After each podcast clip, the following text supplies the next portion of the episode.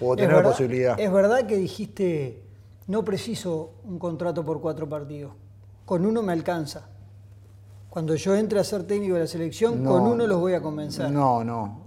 eh, algo así, pero con cifras diferentes. Lo que yo les dije es que no, no necesitaba un contrato a largo plazo. Es decir, que no, no- no necesitaba el, el siguiente mundial. ¿no? Eh, que, que no lo quería. Yo lo que quería, lo único que quería, no, no es que no lo quisiera hacer, sino que no necesitaba tener excusa para lo que venía. Lo que lo más importante eran estos cuatro partidos. Yo dije, yo quiero solamente estos cuatro partidos y, y seguramente el Mundial. Y después nos sentamos otra vez, ¿no? A, este, a conversar. Pero no quería tener este, eh, ni que ellos tuvieran compromiso, ni yo tener la excusa de decir tengo otro Mundial y no prestarle atención a este, que es el más importante porque es el que tenés. ¿No? Y seguramente el que viene sea, cuando termine este, el que viene sea el más importante. Entonces, este, esa fue sí, mi conversación. Yo le dije, yo quiero estos cuatro partidos y seguro el Mundial. Al Mundial vamos a ir. Así que no, no- no necesito otra cosa. Este, Yo quiero ser campeón del mundo, tenemos que prepararnos para poder serlo. Esto lo dijiste hace algunos meses, apenas después de la clasificación. ¿Qué hay que hacer para conseguirlo? ya no decirlo más y trabajar. vez que se dice, ya está. Este, pero yo creo que eh, a, a veces, no digo que sea un error, por eso uno tiene falsa, falsa modestia. No, no, bueno, si lo querés ser, decilo. ¿no? Ahora, el problema no es decirlo, el problema es qué haces con eso. Si estamos todos de acuerdo que queremos ser, estamos todos de acuerdo que soñamos todos con poder ser campeones, sí, bueno, ¿y ahora qué hacemos? ¿Solo lo vamos a repetir mil veces? ¿O un millón? ¿O te vas a empezar a preparar? ¿Y cómo prepararte? Porque yo creo que sin- esa es- ese es el- yo cuando di eh, ese puntapié de decirlo fue ese, bueno, ya lo dijimos, ¿ah? no, no, no, no esperemos a, faltando dos días que venga ese mundial para decirlo. ¿Y algún jugador te ¿Eh? dijo, ¿qué histe, Diego? ¿Qué No, dijiste? nadie. Al No, pero no, no. Viste que todos atrás tuyos fueron diciendo algo Mira, similar, yo- como que estaba bastante consensuado. Mira, yo lo- siempre que, la mayoría de las veces, que claro, siempre declaro para ellos, ¿no? para los Este, jugadores. Sí. Eh, si, o si doy un mensaje, lógicamente siempre se lo doy a ellos, pero realmente declaro pensando en ellos, porque, porque sé que, que son parte nuestra. Y, mm, pero lo que yo sí tengo claro es que si, lo, si vos estás queriendo algo, hay un momento que tenés que empezar a accionar. Si lo querés realmente, bueno, lo más fácil para empezar a accionar es, decir, es decirlo. Decir, "Mira, yo quiero esto, ok, listo, ya lo dijimos. Ahora Ya que está ya sentado, sabemos, ya ¿ah? está ahora, bueno, ahora hay que empezar a trabajar y hay que prepararse. Lo más importante para poder llegar a conseguir las cosas es prepararse. Si vos querés conseguir algo, yo, pongo ejemplos tontos a veces, pero yo me- y a veces converso con un entrenador, ¿cuál es tu sueño, por ejemplo? No, yo me encantaría dirigir la Premier. ¿Sabes inglés? No. ¿Estás estudiando? No. Entonces, ¿cómo te encantaría dirigir la Premier si ni, ni sabes inglés y no te preparas, no estudias inglés? Porque si no sabes si estás estudiando, qué bueno, no pasa nada. Capaz que te lleva 10 años aprender, capaz que te lleva 20, capaz que en un año aprendes inglés, eso es un fenómeno. Y qué bueno, y capaz que en 5 años tenés la oportunidad, o en 10, o en 15, o en 20, pero estás, estás haciendo que suceda Estás dando pasos hacia. para que suceda. ¿no? Para si tenés una entrevista con un equipo inglés, por lo menos puedas charlar. ¿Y cómo, Este, y cómo empezar a trabajar con la realidad de un entrenador que a los jugadores lo tiene muy poco, que hay una ventana para dos amistosos en Estados Unidos, una ventana para dos amistosos en Austria, 10 días de entrenamiento previo entre Emiratos Árabes y Qatar y a la cancha? Y lo que hicimos nosotros fue, tenemos, no es una excusa y no lo quiero poner nunca como excusa, nosotros tenemos una pequeña desventaja con respecto de repente a selecciones que tienen más tiempo de trabajo con, con- con otros entrenadores. Nosotros hemos visto a los futbolistas tres veces, entonces lo que tenemos que hacer es, acortar tiempo, intentamos entre medio de, de fecha FIFA tener reuniones con los jugadores a través de Zoom, mostrarles situaciones que han hecho, lo que venimos haciendo bien, reforzar este, tareas, comportamientos que venimos haciendo y después a grandes rasgos, generalmente los equipos de selección, los- las selecciones terminan siendo un equipo generalmente previo al Mundial en los 25 o 30 días previos que se tienen. ¿no? Ahí uno conforma, generalmente los entrenadores ahí conforman el equipo, ¿no? es decir, conformás la manera realmente de jugar, conformás, este, terminás de amalgamar, ¿no? porque vos los futbolistas los tenés tiempo. Nosotros eso no lo tenemos. Entonces lo que hemos hecho como, eh, como recurso es utilizar la fecha FIFA de, de, junio que tuvimos en Estados Unidos, que fuimos a Estados Unidos, vinimos acá, tuvimos varios días, intentamos que los jugadores vinieran antes de entrenar, no los estamos a partir del lunes, vinieron a partir del sábado, si le ganamos dos días más de entrenamiento, después vinimos acá, fue una fecha FIFA más larga de lo habitual, tuvimos 13 días con los jugadores en vez de 9, entonces les ganamos muchos días de entrenamiento, en vez de jugar dos partidos, jugamos tres, pero nosotros no le prestamos, es decir, no preparamos los partidos para jugar, es decir, los entrenamientos para jugar ese partido. Entrenamos para prepararnos. Entonces hicimos fecha FIFA de, junio, fecha FIFA de septiembre y los días previos lo intentamos hacer como si fuera... Todo foco el 24 de noviembre. Exactamente, como si fuera una preparación. Sobre todo más que pensando en el 24, pensando en el Mundial. Porque este, no es que nosotros estemos preparando el primer partido el día, es decir, en Estados Unidos. Lo que estamos preparando es, porque hasta ahora nosotros hemos entrenado, vuelvo a repetir, en las eliminatorias para jugar los partidos contra lo que para ganar. Es decir, preparamos para jugar realmente contra Paraguay, preparamos el partido para jugar la Venezuela y no preparamos tanto como jugar nosotros. ¿no? más comportamiento de lo que queremos, ser un poquito más precisos en determinadas situaciones, tener más herramientas, más recursos. Entonces estamos intentando entrenar para nosotros, para cuando llegue el momento, si nos tocan diferentes equipos o diferentes circunstancias, uno sepa adaptarse, porque te puede tocar el mismo equipo y, las circunstancias pueden ser diferentes. ¿Cuánto, te ¿Cuánto te condiciona tu táctica las virtudes del rival? Las tenemos en cuenta, siempre, pero siempre eh, hay un camino que nos lleva que, es, que somos nosotros. Es decir, las virtudes de nosotros que somos cómo queremos, cómo queremos jugar, qué es lo que queremos hacer y bueno, y a través de eso, eh, cómo somos capaces de hacerle daño al rival y cómo somos capaces de que, de que el, rival no se sienta cómodo. Eh, creo que parte desde ahí. Y, cuanto más herramientas vos le puedas dar a los futbolistas y cuanto más, más convencidos estén de, que lo que de, de, la forma de jugar, seguramente va evolucionando. Y después también nosotros evolucionamos, los equipos evolucionan, los entrenadores evolucionan gracias a los jugadores. Los jugadores te enseñan también. ¿no? Es decir, porque hay una idea, ¿no? Hay una idea madre que dice, bueno, yo quiero esto, esto, esto y esto, ¿no? Pero eh, no es solamente convencerlo, hacerlos parte de los jugadores también de las situaciones. Cuando uno se siente parte también es más sencillo. Cuando el jugador, vos qué opinás de esta situación, te ves cómodo, te sentís, cómo te sentías ante esta, ante esta situación, cómo lo resolverías vos. No, mirá, cuando los haces partícipe, eh, también se enriquece todo el mundo, ¿no? ¿Cómo es que todo mundo, eso, no, Antes como que eh, estaba casi que mal visto por la gente que, el jugador opinara. Y hoy es de todos los días. No, es que uno... Vos tomas la resolución, pero... Pero siempre, yo creo que yo lo viví así, por lo menos este, yo tuve la suerte de tener entrenadores de que, de que me preguntaran, este, ¿cómo, ¿cómo lo ves? ¿Qué sentís? Capaz que por todo lo que conté antes, ¿no? Que me veían, o yo ya me veía como entrenador y el resto también capaz que me veía como entrenador, ¿no? Pero yo siempre tuve la suerte de eso. Y, no es que uno le pregunte, che, ¿cómo jugamos? ¿Cuatro de tres? O, te sentís más cómodo con este compañero? Esas cosas no, pero este, eh, hay situaciones de, decime, ¿cómo resolverías esta situación? ¿Cómo, si, tenemos un jugador que es rápido, ¿no? Y, te va a atacar, le va a atacar todo el tiempo la espalda, la, la profundidad a tu lateral ¿Cómo lo resolvería? Yo creo que esta es la mejor solución. ¿Y vos cómo lo harías? No, mirá, yo eh, de esta manera. Y a ver, explícamelo por qué. Por esto, por esto, por esto y por esto, yo me, me, siento más cómodo en este perfil, acá, acá, y si yo lo hago a él, yo le digo a él, nos ponemos poder de acuerdo y ya hacemos un esfuerzo menos. Me vale, me gusta.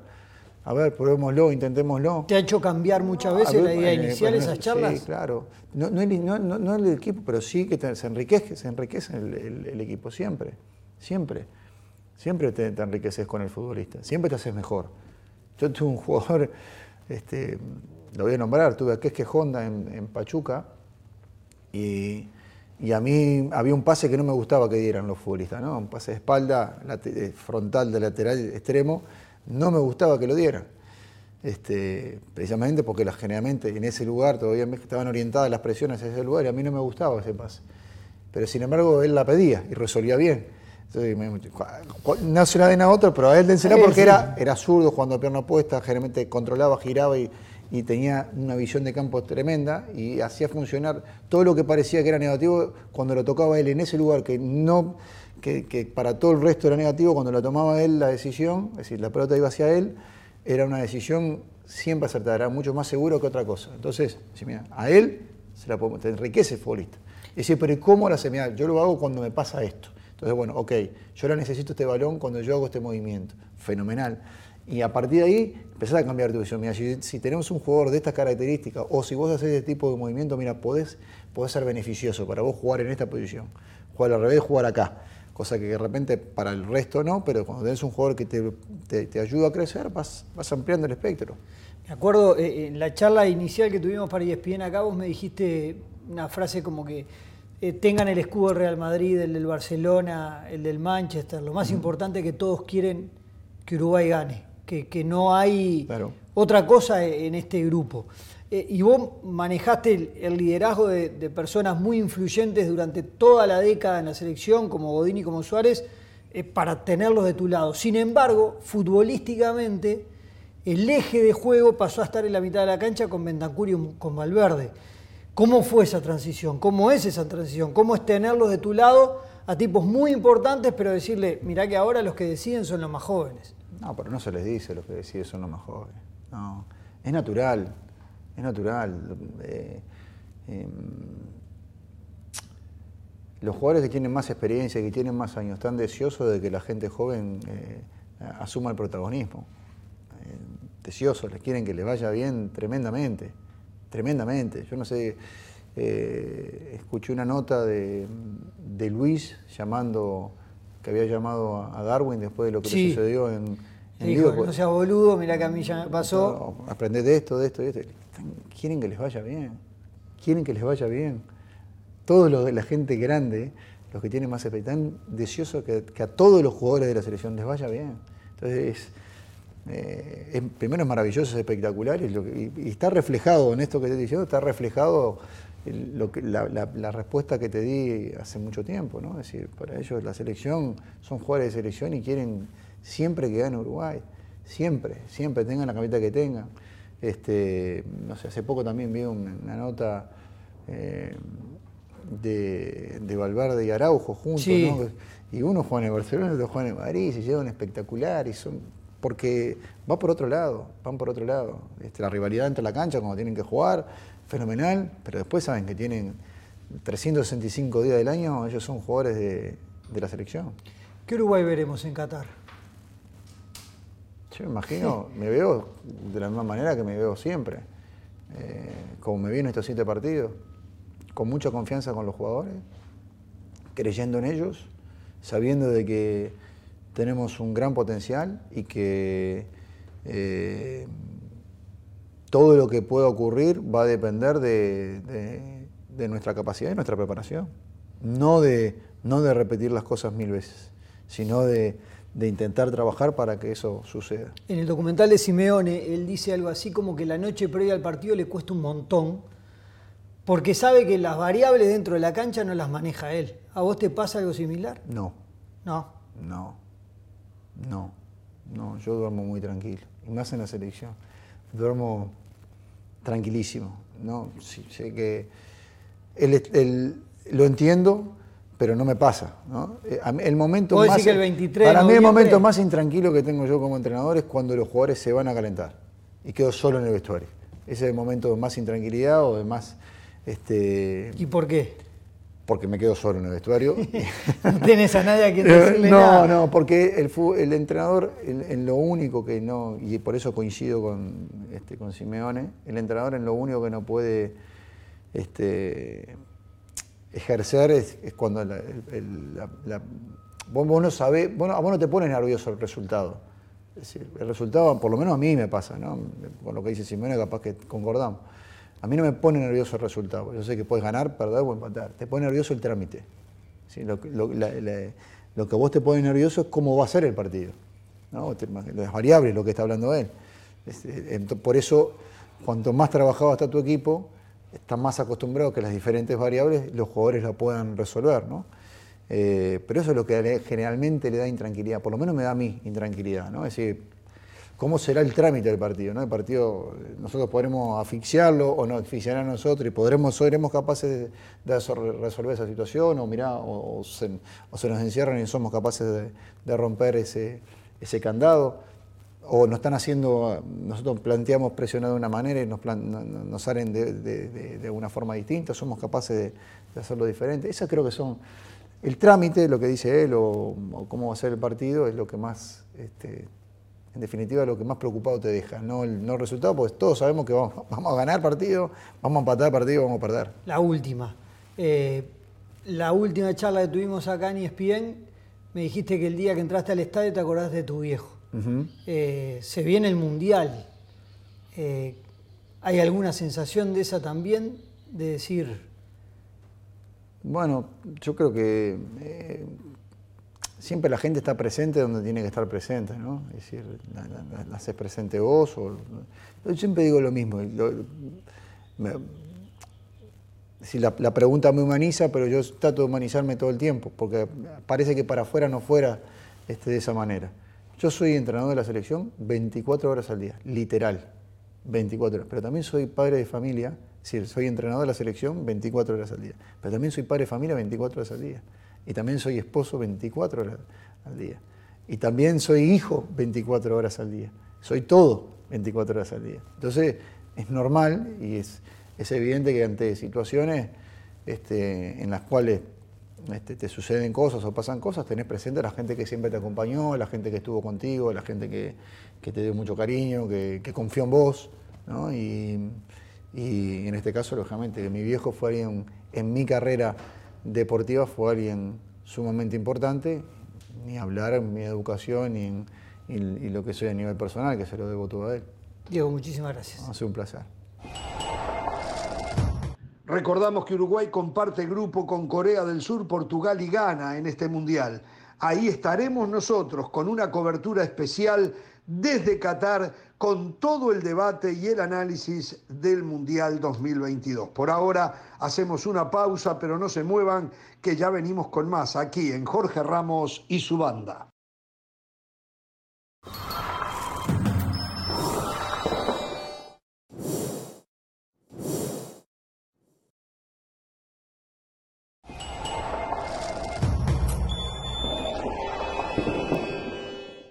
Seguimos en Jorge Ramos y su banda. Recuerden que ESPN Plus tiene todo lo mejor del mundo del deporte. Vamos ahora con otros deportes, con Sebastián Martínez Christensen que nos trae todas las novedades. Adelante, Seba. Seguimos con todos ustedes aquí en ESPN Plus en directo de Flushing Meadows. Un día en el cual todavía se escucha el murmullo de lo que vivimos el día de ayer. Una jornada absolutamente histórica. Carlos Alcaraz y Yannick Sinner nos regalaron quizás el mejor partido del año, tal vez uno de los mejores partidos de la historia. Definitivamente, el partido que terminó más tarde en la historia del US Open, 2 y 50 de la mañana. Finalizó un partido épico a 5 sets que a la postre duró 5 horas y 15 minutos. Terminó siendo victoria para Carlos Alcaraz, que mostró una resiliencia que es inusual y tal vez desconocida para un chico de 19 años, que salvó un match point y que a la postre termina alzando los brazos. El abrazo final nos dice todo lo que tenemos que saber acerca de Yannick Sinner. El respeto entre ambos competidores es absoluto y muy posiblemente esta rivalidad será la rivalidad no solo del presente, sino del futuro. Y si nos siguen regalando este tipo de espectáculo, entonces, ¿por qué no? que se sigan enfrentando todas las veces que quieran. Yannick Sinner jugó un tenis de altísimo vuelo y probablemente si cualquier otro jugador hubiese estado del otro lado de la net, otro hubiese sido el resultado para el italiano, que llamó a ese traspié la derrota más dolorosa de su carrera. No tanto porque se quedó frustrado por la manera en la cual jugó, sino porque jugó a un nivel altísimo y aún así se lleva la derrota. Es otro tipo de tenis, incluso para aquellos que amamos el mismo. Un tenis que pasan una cantidad de pelotas que cubre una cantidad de cancha que es inusual, que se vive únicamente en estos tiempos y que a las cinco horas de juego seguían corriendo como si fuese la primera pelota. Juventud, divino tesoro un partido que quedará en la retina de todos y Carlos Alcaraz avanza a las semifinales del US Open por primera vez. Tres de los semifinalistas en la rama masculina, curiosamente, son primerizos y ahora la conversación va a fluctuar hacia el número uno del mundo. Alcaraz, Casper Ruth, Rafael Nadal, los tres jugadores que todavía podrían ser el uno a partir del día lunes. Un poquito más tarde el día de hoy, 7 de la tarde, horario local, 4 de la tarde, horario del Pacífico, comienzan las dos semifinales de la rama femenina. On Jabeur se estará enfrentando a la francesa Caroline García, que está al rojo vivo en un duelo de estilos y la número uno del mundo, Iga Swiatek, se verá las caras ante la bielorrusa Arina Zabalenka. Ahora rezamos con ustedes a Jorge Ramos y su banda.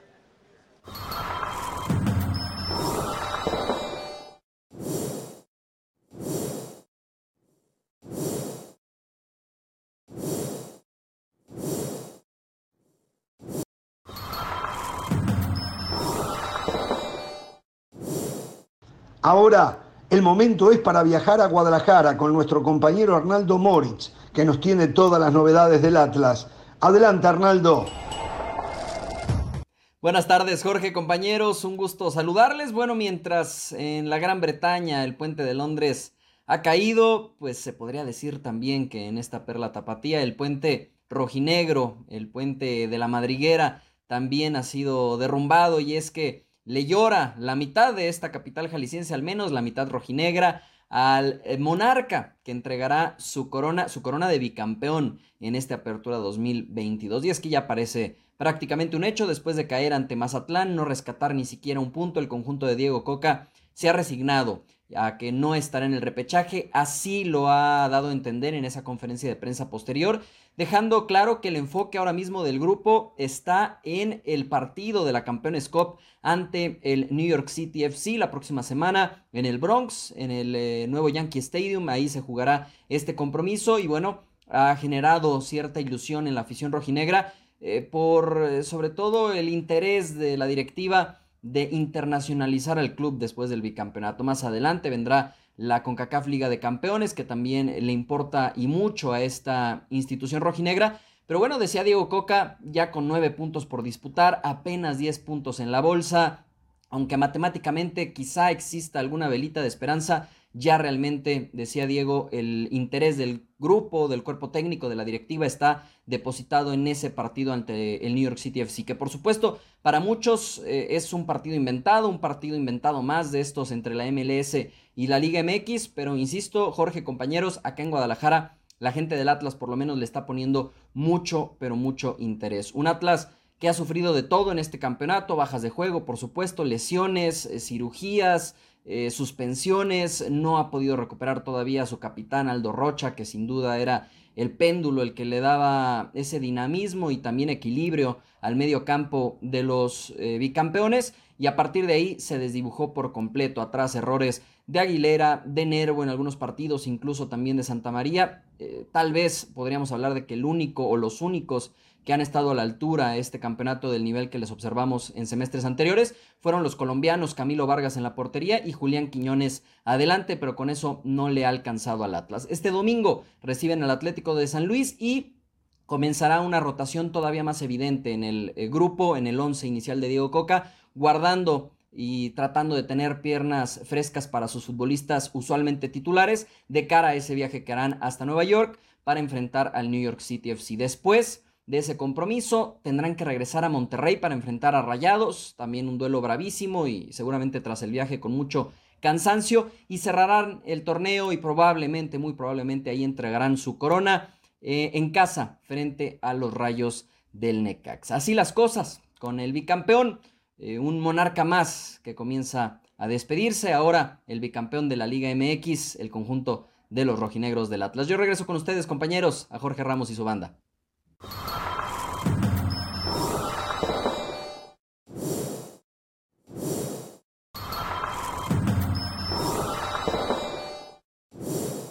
Nos vamos ahora hasta la Ciudad de México con nuestro compañero León Lecanda que nos tiene todas las novedades del Cruz Azul. Adelante, León. Muchas gracias, Jorge. Un abrazo grande a todos en Jorge Ramos y su banda. Mal y de malas, Cruz Azul. No le dejan de llover.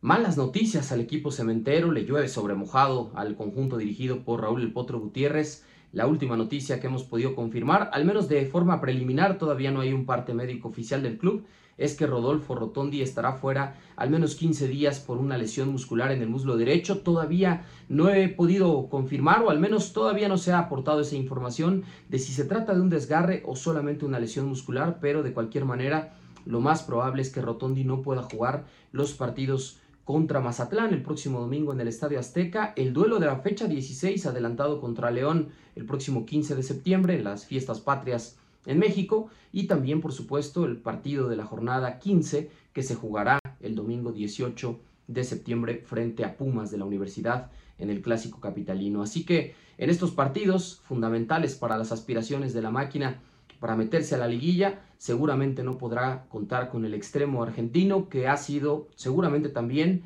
uno de los mejores jugadores del equipo, si no es que el más destacado a lo largo de este torneo, que ha tenido de todo, ¿no? Cambio de entrenador, lesiones, jugadores bajos de nivel, esa goleada histórica 7 a 0 contra América que le terminó costando el puesto a Diego Aguirre y finalmente un certamen plagado de noticias desalentadoras, quizá por supuesto es agridulce, ¿no? Con Santi Jiménez que emigró al Feyenoord, pero que desde luego dejó un hueco muy difícil y prácticamente que no ha podido ser cubierto en el ataque del conjunto celeste. Rotondi había cargado con gran, con gran parte de ese peso ofensivo desde la izquierda, viniendo como el extremo, haciendo goles, dando asistencias y ahora se perderá algunos compromisos. Esto se suma además a lesiones numerosas en el torneo, ¿no? Estamos hablando de Alejandro Mayorga, que estuvo seis semanas fuera, de Ramiro Funes Mori, por ahí diez días fuera, desde luego el caso de eh, Joaquín Shaggy Martínez y quizá el más importante de todos, el de Juan Escobar, que ahora con una lesión en la rodilla derecha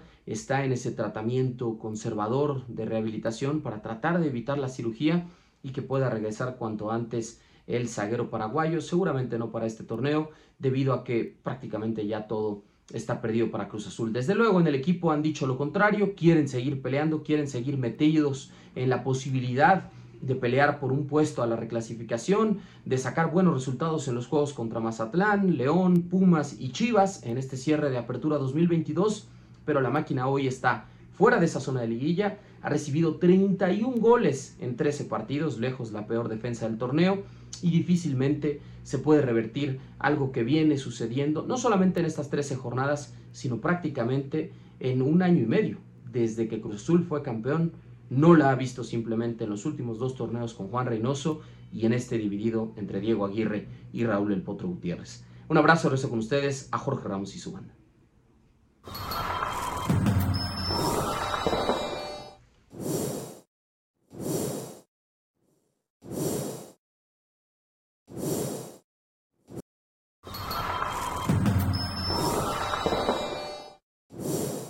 Arrancamos en Coapa con César Caballero que nos tiene todas las novedades de las Águilas del América. Adelante César. Jorge querido, ¿cómo estás? Qué gusto saludarte desde la cancha 1 del Nido de Cuapa, donde este jueves el América trabajó de cara a lo que será el duelo del fin de semana frente a los Rayos del Necaxa. Un partido que podría ser histórico para esta plantilla porque en caso de lograr la novena victoria de manera consecutiva estarán implantando un nuevo récord en este departamento de la institución, superando los ocho triunfos al hilo que el equipo consiguió en 1993 de la mano del zurdo López y en 1997 de la mano de Jorge Jorge Solari. Sin embargo, para la plantilla americanista, esta situación pasa a segundo término. Ellos aseguran que lo más importante es seguir en buena línea, seguir sumando victorias y de alguna manera acercarse a los puestos directos a la liguilla. Ellos tratan de quitarle un poco de presión al asunto, de bajarle un poco de calor a todo lo que se está hablando al exterior del nido de Cuapa y enfocarse únicamente en el buen rendimiento que han tenido en los últimos partidos y por ende obtener un nuevo triunfo ahora en la cancha del Victoria de Aguascalientes. La buena noticia para el América en el tema deportivo es que Richard Sánchez ya dejó atrás el problema en el aductor derecho, regresó a trabajar con el resto de sus compañeros y estará a disposición de Fernando Ortiz para jugar el partido ante Necaxa. Ahora será la decisión del Tano si es que decide darle un juego más de descanso a Richard Sánchez o ya lo ocupa, yendo como titular en la contención americanista. Hay que recordar que para este partido Pedro Aquino está suspendido por acumulación de tarjetas, por lo que el Tano Ortiz solamente tiene las opciones de Jonathan Dos Santos o del paraguayo Richard Sánchez. Esta situación se tendrá que definir en el entrenamiento del viernes por la mañana. La otra duda que tiene en este momento el Tano es quién va a tomar el lugar de Alejandro Sendejas. Todo indica y el mejor perfilado para ser el sustituto del delantero mexicano es Brian Rodríguez. El uruguayo estaría jugando por, su posición natural por la banda y estaría haciendo su debut de inicio con el conjunto de las Águilas. Sin embargo, Miguel Ayun y Chava Reyes también están levantando la mano tratando de ser incluidos en el once inicial inicial. Esta situación también se definirá en el último entrenamiento, una práctica que será matutina aquí en el nido de Cuapa en punto de las 8 de la mañana. Cuando terminen estarán tomando un vuelo charter a Aguascalientes y con esto cerrarán su preparación para medirse al conjunto de los Rayos. Sin duda alguna, América atraviesa por un gran momento en el torneo. Ellos quieren mantenerlo de esta manera, quieren que la inercia se mantengan y llegar lo mejor posible a la liguilla. Vamos a ver si lo consiguen, si pueden tener un triunfo más y ahora sí hablar de algo histórico en el conjunto azul crema, aunque ellos mismos reconocen que solamente el título de liga le dará un valor específico a todos estos números. Yo de momento regreso contigo, Jorge querido. Fuerte abrazo. Muchísimas gracias, César. Les recordamos que para toda la información del fútbol mexicano pueden ir a nuestra página de espndeportes.com, donde encontrarán todas las novedades y análisis de lo que pasa en la Liga Mexicana. Por ahora hacemos una pausa, pero no se muevan, que ya venimos con más aquí en Jorge Ramos y su banda.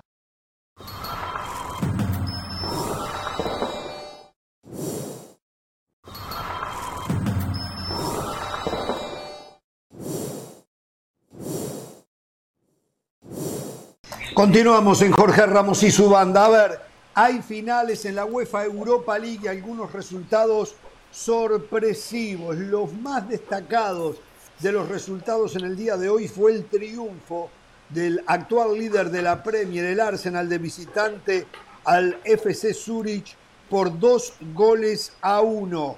El PSV Eindhoven de Eric Gutiérrez, que no jugó, empató uno a uno con el Bodo Glimt. Eh, en otros partidos, eh, permítame porque quiero ir a los más importantes. Eh. Acá esto es increíble. Venía de ser humillado por el Udinese. 4 a 0 había perdido en Serie A. Hablo del Roma, el equipo de Mourinho. Perdió con el Ludo Goretz, sí, el equipo búlgaro que siempre cuando ponemos a los equipos de la última línea del fútbol europeo lo ponemos al Ludo Goretz, bueno, el Roma o la Roma perdió 1 a 0 de visitante. El Braga. A ver cuando gana lo menciona también, ¿eh? Lainez, que fue titular y me dicen que no jugó nada bien. Le ganó 2 a 0 al Malmo. El Manchester United, con muchos suplentes en el primer tiempo, algunos titulares que jugaron el segundo tiempo, perdió en, el, em, en Old Trafford por un gol a cero con la Real Sociedad. La Lazio, con dos goles del uruguayo Matías Vecino, le ganó al Feyenoord 4 a 2. Los dos goles del Feyenoord, sí, de Santiago el Chaquito Jiménez que fue suplente, uno de penal y el otro ya cuando expiraba el partido, 4 a 2 ganó la Lazio. ¿Qué otro resultado importante? Eh? Bueno, creo que eso es lo más importante en cuanto a resultados. No sé si me faltó algo. solo corregir, solo corregir que la Roma perdió 2 a 1, iba perdiendo 1 0, se da el empate y gana 2 a 1 el Ludogorets. O sea, perdió 2 a 1. Ah, ah tiene razón, tiene razón. Sí, sí, sí, sí, sí, Bueno, con goles de eh, Oliveira Souza y Nonato para Ludogorets, eh, Shomurodov, el eh, descuento para el equipo de eh, La Roma. Pereira, ¿alguna otra cosa que quiera decir para después entrar en tema? Decirle la Conference League, ¿no? Empató la Fiorentina 1 a 1 con el RFS. Ganó el Villarreal 4-3 al Lech Poznan de Polonia. ¡Qué increíble! uno de los todos más importantes. Sí, sí. Y el West Ham le ganó 3 a 1 al conjunto. Ponen el. Hay muchos equipos de acá desconocidos, por supuesto. FCSB. Realmente tengo que decirle, buscarle qué equipo es. Tipo belga. Yo voy, a, hacer una aclaración. Ni belga. Voy a hacer la una Conference League voy a hacer una aclaración. Usted sabe, siempre dicho que no me gusta pegarle al caído. Cuando están en el suelo no pego. Después que se levantaron, empiezo a pegar. Por lo tanto, el tema Roma Mourinho no es tema para mí. dije lo que tenía que decir. Digo porque hoy hay dos acérrimos defensores no, de Mourinho, uno de ellos es usted, el otro el señor Ricky Ortiz. Eh, yo entiendo que, fue, su parte, un eh. accidente lo que pasó el fin de semana, que es un accidente lo que pasó hoy, pero que, mm, digo, Mourinho no es tan bueno como usted me lo ha querido vender, ni el señor Ricky Ortiz, pero tampoco es tan malo como estos últimos dos resultados. Eso lo quería aclarar, eh, porque, bueno. Em, Solo le digo que se mantenga coherente dando información, dando resultados, porque cuando vaya avanzando ronda y gane partidos, claro, se acomode la Europa League como lo hizo el año pasado, que ganó a nivel internacional un título que la Roma no había ganado un título internacional en años, en décadas. Acá realmente no le quiso dar importancia a usted. Exacto. Entonces, que seamos justos, seamos la información en la buena y en la mala. en la buena y en la mala. Entendemos, o sea, bueno, nos vivimos agazapados esperando las malas noticias para No, no, no, no, no, pero no, por eso ¿Qué quiere decir? Quiere, quiere defender a Mourinho. Ricky, a ver. pero yo, a ver, no, no. señora, no, no, no, señora, como se sienten culpables estos dos, yo simple dije, no les voy a pegar en el piso. Pero ahora ellos tratando de defender a Mourinho me obligan a que yo siga elaborando en el tema, ¿no? Pero no lo voy a hacer, señora. ¿Usted quiere decir algo de estos resultados? Eh, ya, quiero darle pase a Ricky. Me, muero por saber qué quiere decir Ricky, que tiene el rato pidiendo la mano. Sí, está. No, no, no, no, no, no, no, no, no. No sé qué quiere decir. No, no estoy diciendo no, estoy pidiendo que, que a ver si me dejan decir algo. Eh, me encanta tu ah. teoría, Jorge, la voy a utilizar también. Yo voy a empezar a hablar bien de la Premier como la mejor liga, que la Premier, la Premier, la Premier. Cuando empiecen a ah, ganar usted tiene a la duda Real de eso? Sociedad, a la Napoli, a todos estos equipitos que los están pasando por arriba. Cuando vea que la Premier realmente es ¡wow! Ahí le voy a empezar a dar. Pero bueno, no tiene razón. Eh, tampoco voy a hablar de la no tengo razón, No tengo razón que no quiero patear a los caídos tampoco, ¿eh? No tengo razón no quiero, No quiero patear a los caídos tampoco. No quiero patear a los caídos tampoco. Es la Premier, la Premier, la Premier. Jorge, hay un, tema extrafutbolístico, evidentemente, en ese partido del Arsenal y del Manchester United. Eh, fue precedido por el minuto de silencio. Eh, se espera que la Premier League probablemente eh, posponga su próxima fecha debido al fallecimiento de la reina Elizabeth II. Eh, evidentemente. A ver, a ver, ¿es Elizabeth o es Isabel?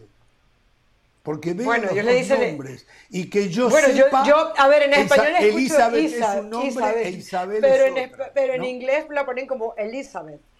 Dos. Elizabeth, ok.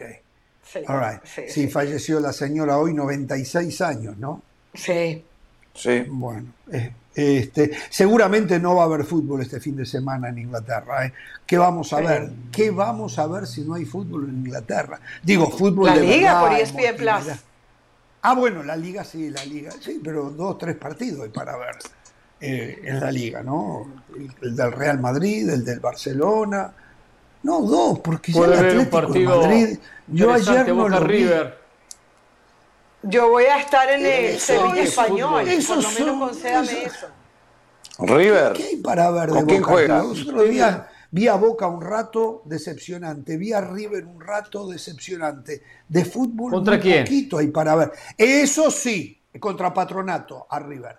Eso sí, eso sí. No. Va a haber mucha emotividad, efusividad, eh, holgorio en las tribunas y meta, meta, meta. Eh, veremos eh, si a River no le tiemblan las patitas en, la bombonera. Eh, en fin, cosas. A ver, eso es lo que queda por descubrir. Seguramente vamos y ganamos. es directo. no tengo la expectativa de. Seguramente River Barracas, ¿no? River Barracas con el gol de Nico de la Cruz. Exacto. El, primer gol de River fue el gol de Nico de la Cruz. Exacto. Contra, Barracas. saca. Barracas central. Sí, sí. Despliega sí, sí. Poquito, poquito lo de River. ¿eh? Espectacular el fútbol que eh, despliega ¿Quién los ha visto y quién los ve? Eh? ¿Quién los ha visto y quién los ve a River? Eh? seguimos alimentando a la Champions. Seguimos alimentando a la Champions de jugadores. ¿Qué va a hacer? Ese, para eso estamos en el mundo del fútbol también, ¿eh? Para ganar y alimentar a los equipos europeos. Y enviarlos los mejores jugadores del planeta. lógicamente el morbo de la UEFA Europa League del día de hoy estaba por ver qué pasaba en el Manchester United con Cristiano Ronaldo. Y más allá que tenemos que eh, analizar el partido en sí y esta muestra que queda claro que el Manchester encontró el equipo titular, pero los suplentes me hacen acordar a Danubio, hay una distancia importantísima. Eh, yo digo que Cristiano Ronaldo está dentro del nivel que uno esperaba. Hizo un gol, se lo anularon, estaba en posición adelantada por un pedacito así. Eh, eh, de cabeza. estaba, estaba, claramente adelantado. ¿eh? sí, todo el brazo. todo el brazo. Estaba, no, no, estaba adelantado. Estaba adelantado. Sí, perfecto. Totalmente de acuerdo. Eh, después se perdió un gol de cabeza frente. Muy buen cabezazo. se pierde un gol de cabeza, pero con el defensor por delante que un poco lo confundió. Y de ahí en más, poca cosa más, aunque quiso siempre participar, no se desentendió eh, de todas las intenciones ofensivas que tuvo principalmente en el primer tiempo el Manchester United. Cuando jugaba con más suplentes, más se jugó en campo de la Real Sociedad.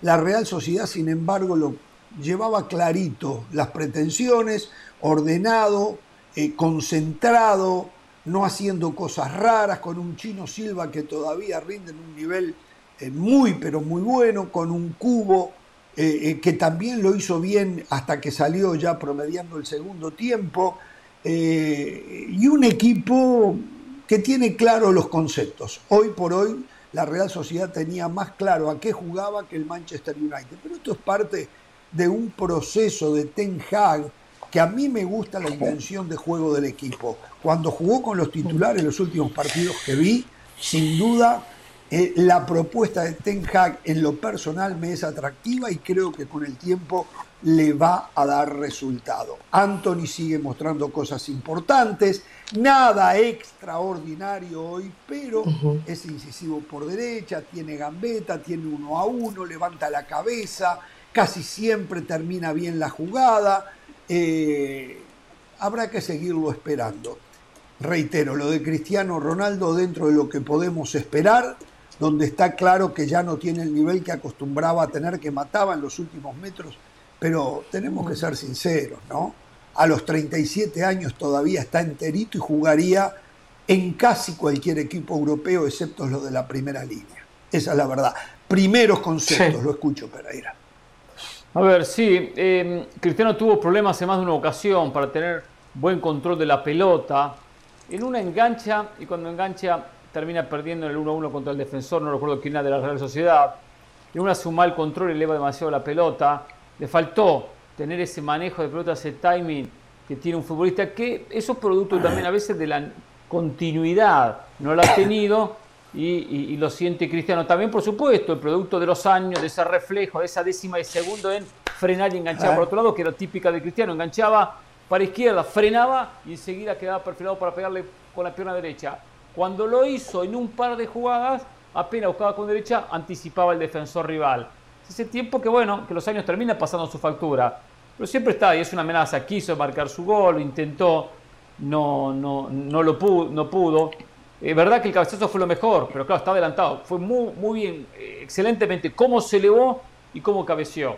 Pero también hay que decir lo siguiente, o sea, no estuvo, no tuvo un partido bueno Cristiano, un partido regularcito. Pero el equipo tampoco.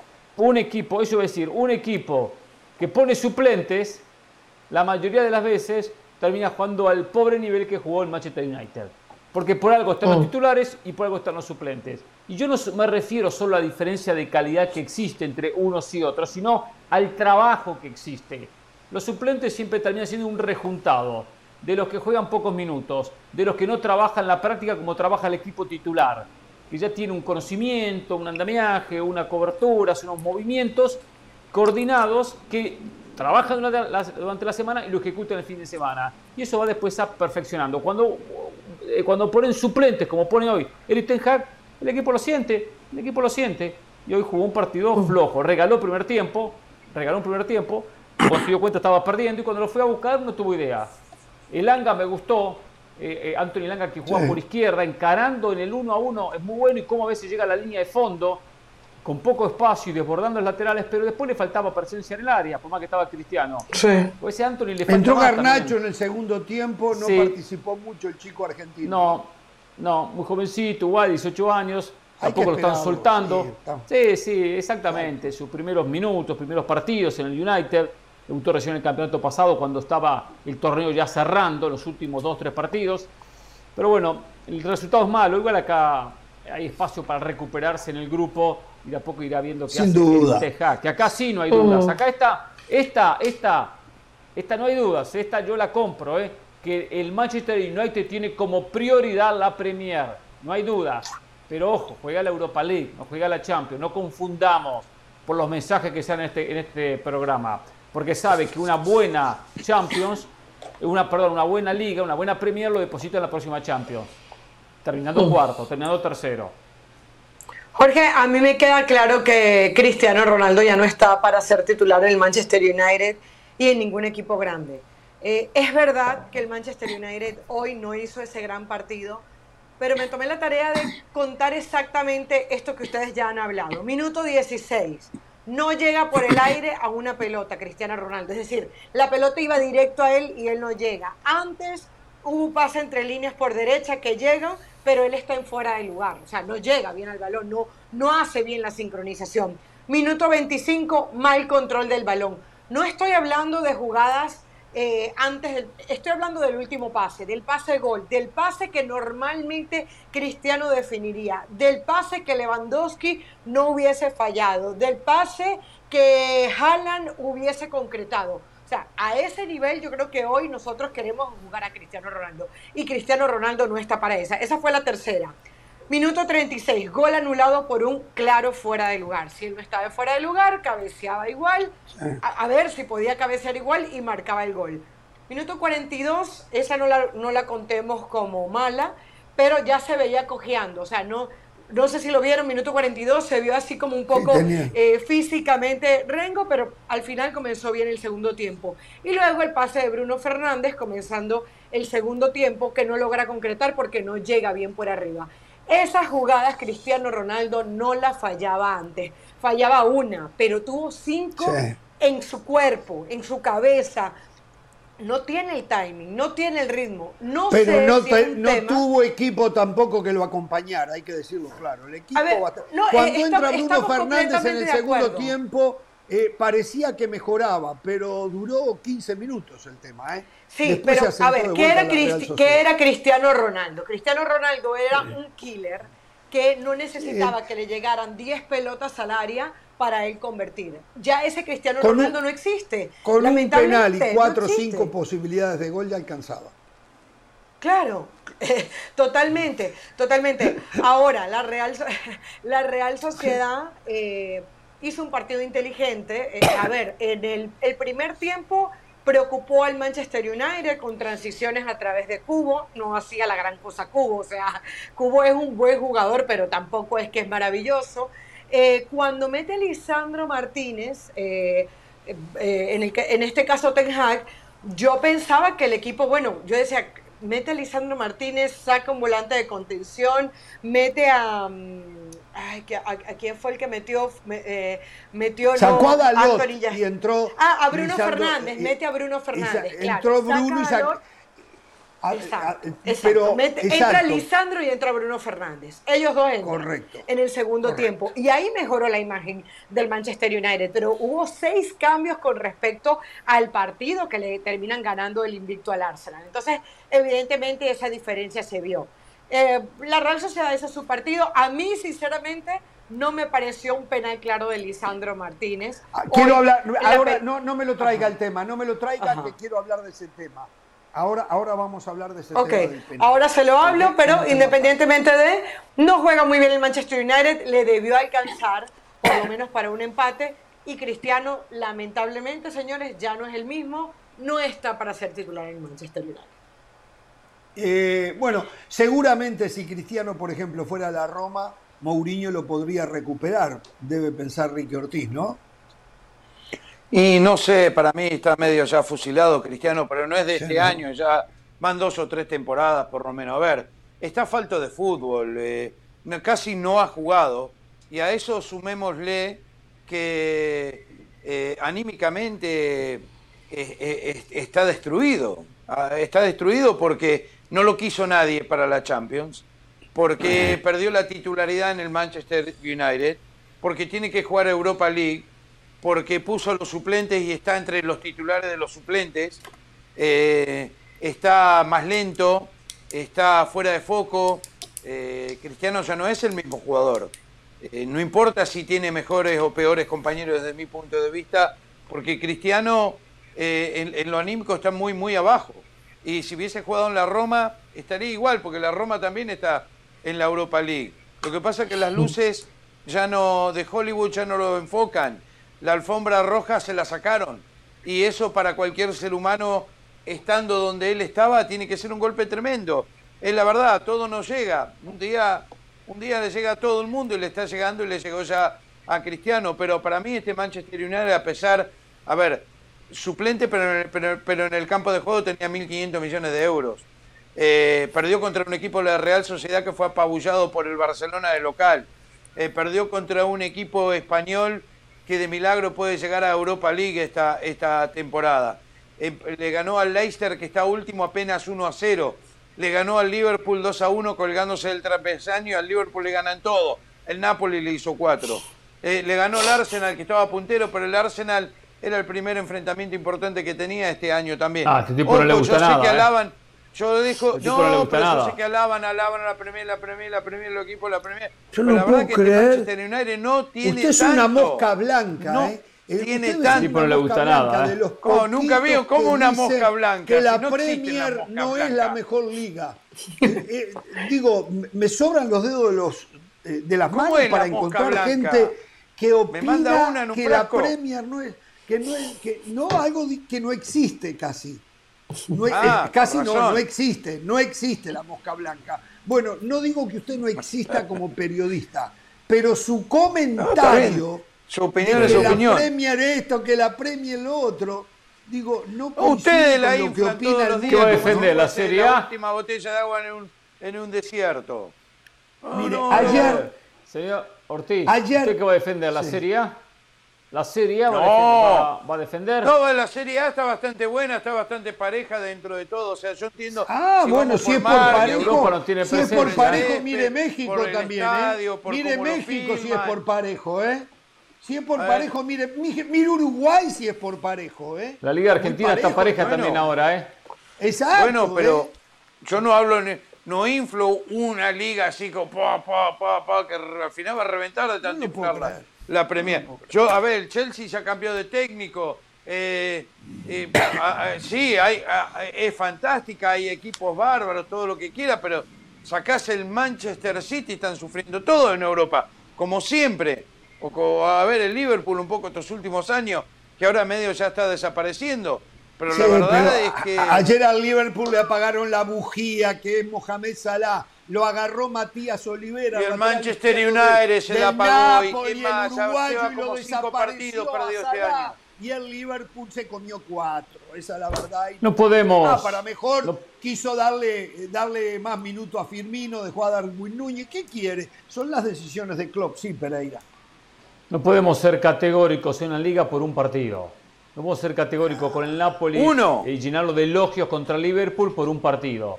Es verdad que el Liverpool no empezó como esperábamos, pero no tengo dudas que va a llegar más lejos que el, que el Napoli en la, en la Champions. Seguramente llega mucho más lejos. que el Napoli. Y hoy, hoy este partido, primero que no refleja lo que se vio, porque fue más el United si analizamos 90 minutos. Una Real Sociedad en el tiempo no llegó ni una vez, ni una vez en el primer tiempo, ¿eh? Ah, ni una vez. es cierto. Segundo, el United está en un Pudo haber hecho un segundo al final, expliqué. la Real Yo le expliqué Sociedad. algo muy importante, señor Ricardo Ortiz, que, que parece que usted no lo interpretó, no lo entendió, que los Puede suplentes ser. son suplentes. Hay una, muy, di- hay una diferencia muy marcada en titulares y en suplentes. Y no me refiero al talento individual, al trabajo como equipo. Muchas veces no funciona un equipo de suplente y no funciona porque no se conocen entre ellos, porque no trabajan entre ellos, porque trabajan siempre con los titulares. Pero con los suplentes terminaron 0 a Qué 0 y poquito Casemiro hoy también, ¿eh? 1 a 0. Ah, pues poquito, muy poquito. y trató de hacer Nada un que ver con el Casemiro que y trató de en el hacer un Real gol. Madrid, ¿eh? Con Modric Bueno, y hasta lo faulearon, hasta, hasta David Silva lo Qué genio florentino, dije- ¿eh? Yo Qué dije genio, la- las Florentino. escopetas pegándoles a los pájaros. 80 le Florentino, una suerte, Bar. Una suerte bárbara. Le vinieron a golpear la puerta a Florentino. le Un genio. "Tenemos ese jugador y- y te vamos a dar 80 millones de euros, digo. Un no genio. tiene mucho, mucho crédito Florentino. El crédito Florentino es decir, sí, denme 80, tomen, llévesenlo. Eh, pero lo vinieron a buscar, no es que él salió a venderlo y lo vendió por 80. Vamos a ser claros en eso también. Bueno. ¿verdad? Vi- vinieron, si mañana pasa alguien por la puerta de su casa, le quiere ¿Y comprar cómo? la bicicleta con la que usted dispara de los, de los eh, osos, eh, que vale, ¿cuánto vale su bicicleta? 80 dólares debe valer. Y viene alguien y le ofrece mil dólares. Digo, No. ¿usted es el genio? Se lo tiró la ¿O es el, cabeza. el, el- el nabo, el, el- el- el poco cerebro, el que se lo vino a comprar por- mil dólares?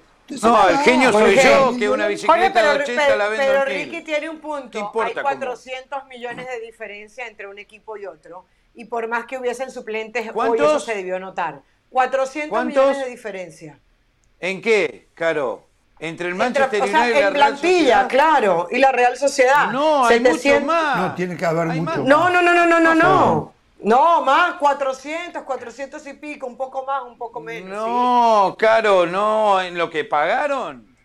No, estás No, hablando en de más. plantillas, en plantillas, Caro, en plantillas, en plantillas, perdón, perdón, pagaron Sí. 100 por Anthony, 80 por Casemiro, ahí solo tenemos casi 200. 80 por Maguire. ju- Bueno, a ver. Eh, eh, o sea, Transfer Market, la Biblia del fu- sí. del- de las transferencias. ¿Cuánto es el mercado, el valor del mercado total de 31 jugadores del Manchester United? 750 millones punto 30. ¿Ok? Está mal eso. Yo le doy al buscador y le no, pongo no, eh, no, me gusta lo que dice Caro. ¿Sabe por qué? Porque es el valor real de mercado y no el valor Claro. que pagaron los locos que pagaron por Flores. A ver, por- ¿cuánto la Real por Sociedad? Casemiro y por Anthony. Real Sociedad 349 millones. ¿Y de Después dónde? habrá que ver. Bueno, Eh, bueno, ¿qué- puedo quién entrar a la plantilla. Sí, ¿cómo llegan a la plantilla. 349? No sé, ¿eh? Arremiro, el portero, 22 millones según Transfer Market. Eh, No, pero- A ver, ¿quién más, ¿a quién pelo. más quieres? A Subeldía, 15 millones. 10 millones cuesta Gorosabel y así podemos ir. De a poco Bueno, van haciéndolo. bueno. Eh, Ahora el fútbol no, el 60. fútbol, el Ah. fútbol no siempre, no siempre es una matemática directa a los a los Pero de casi siempre gana, gana el, que tiene mejor No, chequera. sabemos, está bien, pero Hay sabemos, está bien, pero sabemos que el. United hace mucho que no es competitivo y se ha gastado, gastado y gastado. Porque no ha gastado solo este mercado, proceso. los mercados gastan. Desde que se fue. Ferguson, desde que se fue Ferguson, Está bien, 47 jugadores, 2 mil millones de euros. Búsquenlo. bien, pero- No, una locura. Transfer no Market, podemos- desde que se fue Ferguson. Está bien, pero ha hecho las Wow, cosas mal. millones. Ha hecho las cosas mal. Tres títulos, los tres de Mourinho. 2 mil millones, 47 jugadores desde que se fue Ferguson. Tres títulos, los tres de Mourinho. Hoy No fue la muestra de que no se son, puede eh. repagar No los jugadores diga, porque eh, no. Que vamos a tener que buscarlo en Oh. Wikipedia los tres títulos, a ver qué- de qué son, ¿eh? No los diga, eh. no diga los Ganó, títulos. este- bueno, este título lo ganó segundo en la este, Premier. este título, la Europa League, lo la ganó el propio Mourinho con el Manchester United. Señor Ramos. se Sí. apura para que Es vea. candidato a ganar Sí. esta, ¿eh? Es candidato a Y la ganar FA Cup. ¿eh? Y la pesar FA Cup. de hoy. Y la Carabao. Bueno, Exacto, no sobran. Ver, señores, No son los candidatos. quiero este- en esta concentrarme ¿Quién Europa más League. ahora sí en el penal, el penal que le dio el triunfo a la Real Sociedad. Está clarísimo, está clarísimo que hay una confusión absoluta en el mundo del fútbol y en el arbitraje del fútbol Cierto. Sí, eh, sí. para determinar Sí. cuándo es penal y cuándo no. Casi, no igual, pero muy parecido a lo que pasó ayer en Chivas, en la mano, fue de Flores, ¿no? La mano de Flores, que el Sí, árbitro pero diferente, desestimó a pesar sí. de que el VAR... Sí, bueno, acá muy Lisandro. Martínez se da vuelta. Acá Lisandro Martínez se da vuelta, pero a lo que voy es que la pelota, tanto anoche como hoy, rebota en una pierna del futbolista y sale hacia la mano. Ayer la mano estaba separada del cuerpo y hoy la mano estaba separada del cuerpo. Ahí hay similitudes, no podemos negarlo. El tema es que hoy el remate fue a quemarropa ¿eh? y se da vuelta y agranda el espacio Lisandro Martínez. Es verdad, lo agranda. Vamos a hacer una cosa. El cambio en el reglamento, para, para ustedes, a ver, primero, ¿fue penal o no fue penal Pereira hoy? No, no, no lo tendría que haber sancionado. No hay duda que la mano existe, pero eh, eh, origina la mano, el contacto de la pelota con la mano, un rebote en el cuerpo. Un claro rebote en el Para cuerpo. la señora de la sala. También hay que No fue la penal. intención. No fue penal, no fue penal para La mí. intención. Y la intención es cortar el Para- remate. ¿eh?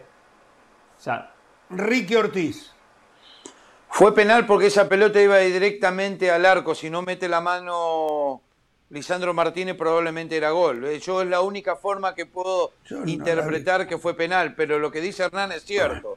Si le pega primero en el. eh, en ¿dó- ¿Dónde le pegó? ¿En la pierna, en la cadera? eh, sí, sí, ¿cómo- en el muslo, sí. Como en un muslo. En el muslo, en el muslo derecho el creo que fue. Eh, por Sí, eso sí, es, muy, sí. es muy difícil. Es, el problema es que es interpretación del árbitro ahora. Echa la ley, echa la trampa. Eh, Bueno, pues, déjenme leerle el que no sé. Déjenme leerle el reglamento una vez más, ya lo hemos leído, pero vamos a refrescar. Para mí tampoco fue penal, ¿eh? El cambio en el reglamento dice, el árbitro puede sancionar a un jugador cuando el balón toca su mano o su brazo tras haber rebotado en su cuerpo. O sea, el árbitro sí puede sancionar. Todo dependerá de la posición previa de la mano. Si ésta se encuentra en una posición no natural, algo que ocurrió tanto anoche Sí. como hoy, ¿eh? Eh, de tal manera que parezca tener intención, parezca tener intención de tocar el balón con la mano o con el brazo, o si existe el riesgo de que al tenerla así, el esférico pueda alcanzarle la mano o el brazo. Estas acciones serán sancionables. Dicha sanción consistirá en un tiro libre directo o penalti, con total independencia de que el balón haya rebotado de manera accidental en el cuerpo del jugador. Por Pues otro lado, clarito. clarito, clarito.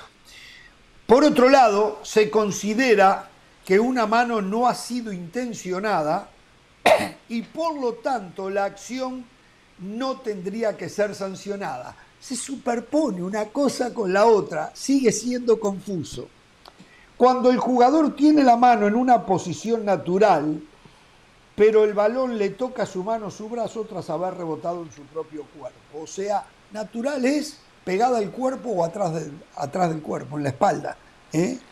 Eh, por consiguiente, los árbitros deberán estar muy atentos para analizar la posición de la mano previamente a, que se produzca el rebote. La norma que hace referencia a la mano en fútbol es uno de los principales cambios en el reglamento desde el comienzo de la temporada.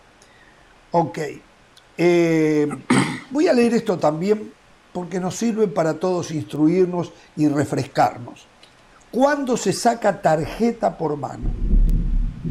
El tema de las tarjetas sigue, siendo motivo de polémica. La normativa fue cambiada para que no se mostrasen tantas amonestaciones por este tipo de acciones, de tal forma que en algunos casos el árbitro pudiese sacarle tarjeta amarilla en lugar de roja a un jugador cuando éste intentase marcar un gol con su mano o sirviéndose de ella para lograrlo. La tarjeta roja solo se mostrará en el caso de que un jugador impida claramente una ocasión de gol valiéndose de su mano, o sea que sea totalmente intencional. En este punto, el Estilo reglamento Suárez. no ha cambiado. Estilo Suárez, correcto, aquel Suárez partido con Kempes en el Ghana78. con, con Polonia.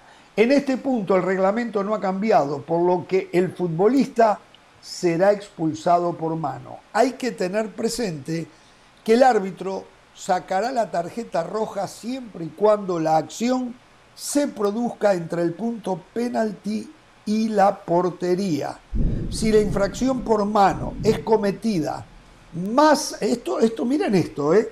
más allá de los 11 metros, solo se mostrará la tarjeta amarilla. O sea, que si la mano no fue entre el punto del penal y la línea del arco, no es roja, es amarilla. No, perdón, es roja, es roja. Entre el punto del penal y la línea del arco. Es roja. Ahora, si se Siempre comete en cuando- cualquier otro sector del área grande, digo, habrá que hacer un rectángulo. ¿no? De los palos Sí. hasta la altura Pero del punto ojo, penal y a después ver, cerrado. inter- Me interpreto que si es roja, del punto penal hasta, hasta la línea de gol, siempre y cuando sea una mano a propósito para evitar un gol. Digo, puede Sí, ser una pues, mano sí, claro. un Sí, centro, o sea, si es puede, puede ser un centro o un tiro de esquina, ¿eh? Puede ser un tiro de esquina, Sí. salto, la toco con Y la es mano. penal, no y es penal. Gol, es penal, pero no es roja, claro, solo eso, ¿no? Esa aclaración. Correcto, correcto. Así que, señores, más allá de que mi impresión era de los cuatro, tres compañeros, era de que no había sido penal, sí fue penal, sí fue penal. Y entonces, yo hasta el momento que vi el reglamento, la de anoche de Chivas no había sido penal. Sí fue penal. Sí fue No, penal. no, no, no, no. Eh, esto- no, sí, no, no, le voy a explicar no, por pero- qué, le voy a explicar por- como yo lo interpreto. Usted- ustedes me dicen por qué, ustedes lo ven al revés. Para mí esto está claro. Mano separada del cuerpo es penal.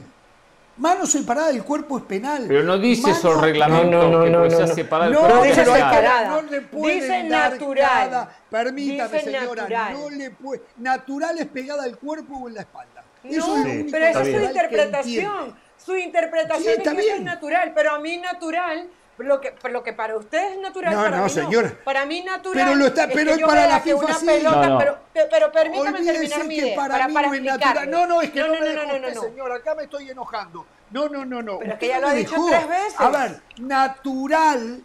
Natural para mí es que esté separada del cuerpo también. Siempre he dicho que el Para jugador no puede jugar con las manos pegadas del cuerpo. Para la FIFA, lo natural, no para Jorge Ramos, lo natural, estoy leyéndolo acá, aunque no lo dice, digo, sé interpretar correctamente, lo natural es, y lo han dicho siempre, no la FIFA ha dicho, lo natural son las manos caídas al costado del cuerpo o si está detrás del cuerpo. Eso es lo natural para FIFA. Esto, la mano acá para FIFA, no es natural. No es natural esto. Eso no, es natural. Está clarísimo. Jorge, Porque así Jorge, en la señora.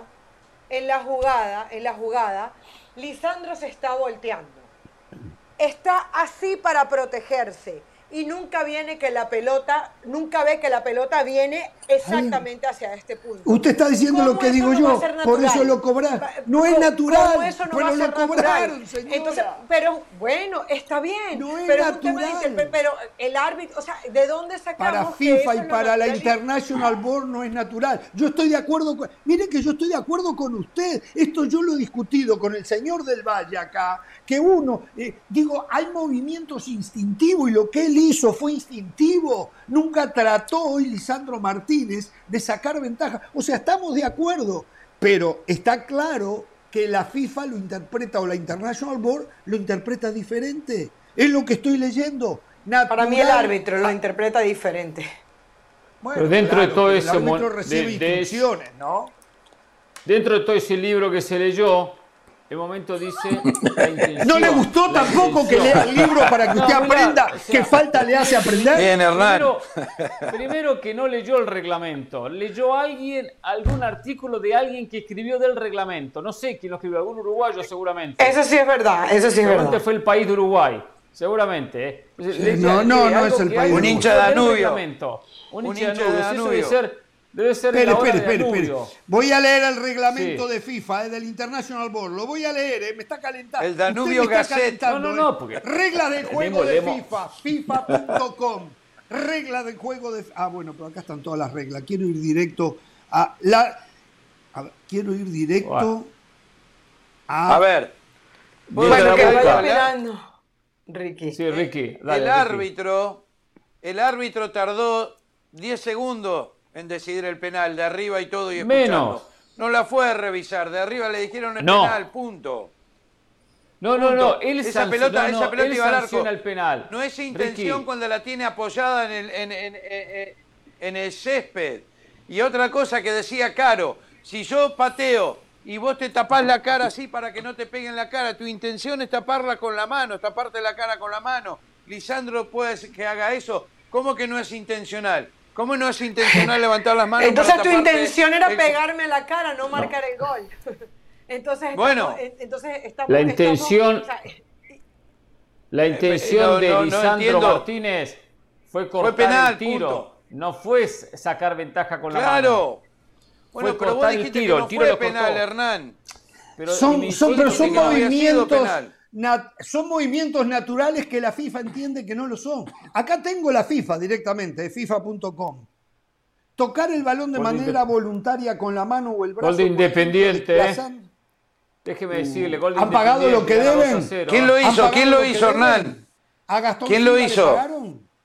El primero es Ferreira, pero no los quiere. El primero es Ferreira, ya digo el segundo, Pereira, gana 2 a 0 Pereira, En estos momentos, en estos momentos de los 24 millones de televidentes que teníamos no quedan más de 22. En este momento, por culpa suya. Por favor, sí, independiente. Pero una alegría, un equipo que solo vive de tristezas, solo vive de la historia, la producción no me lo puede poner en un monitor aparte. Una pequeña alegría. Ok, permítame, muchachos. A partir de esta aclaración, se considerará infracción por mano si el jugador. Esto es FIFA, ¿eh? No pongan que es un artículo. Esto es FIFA.com.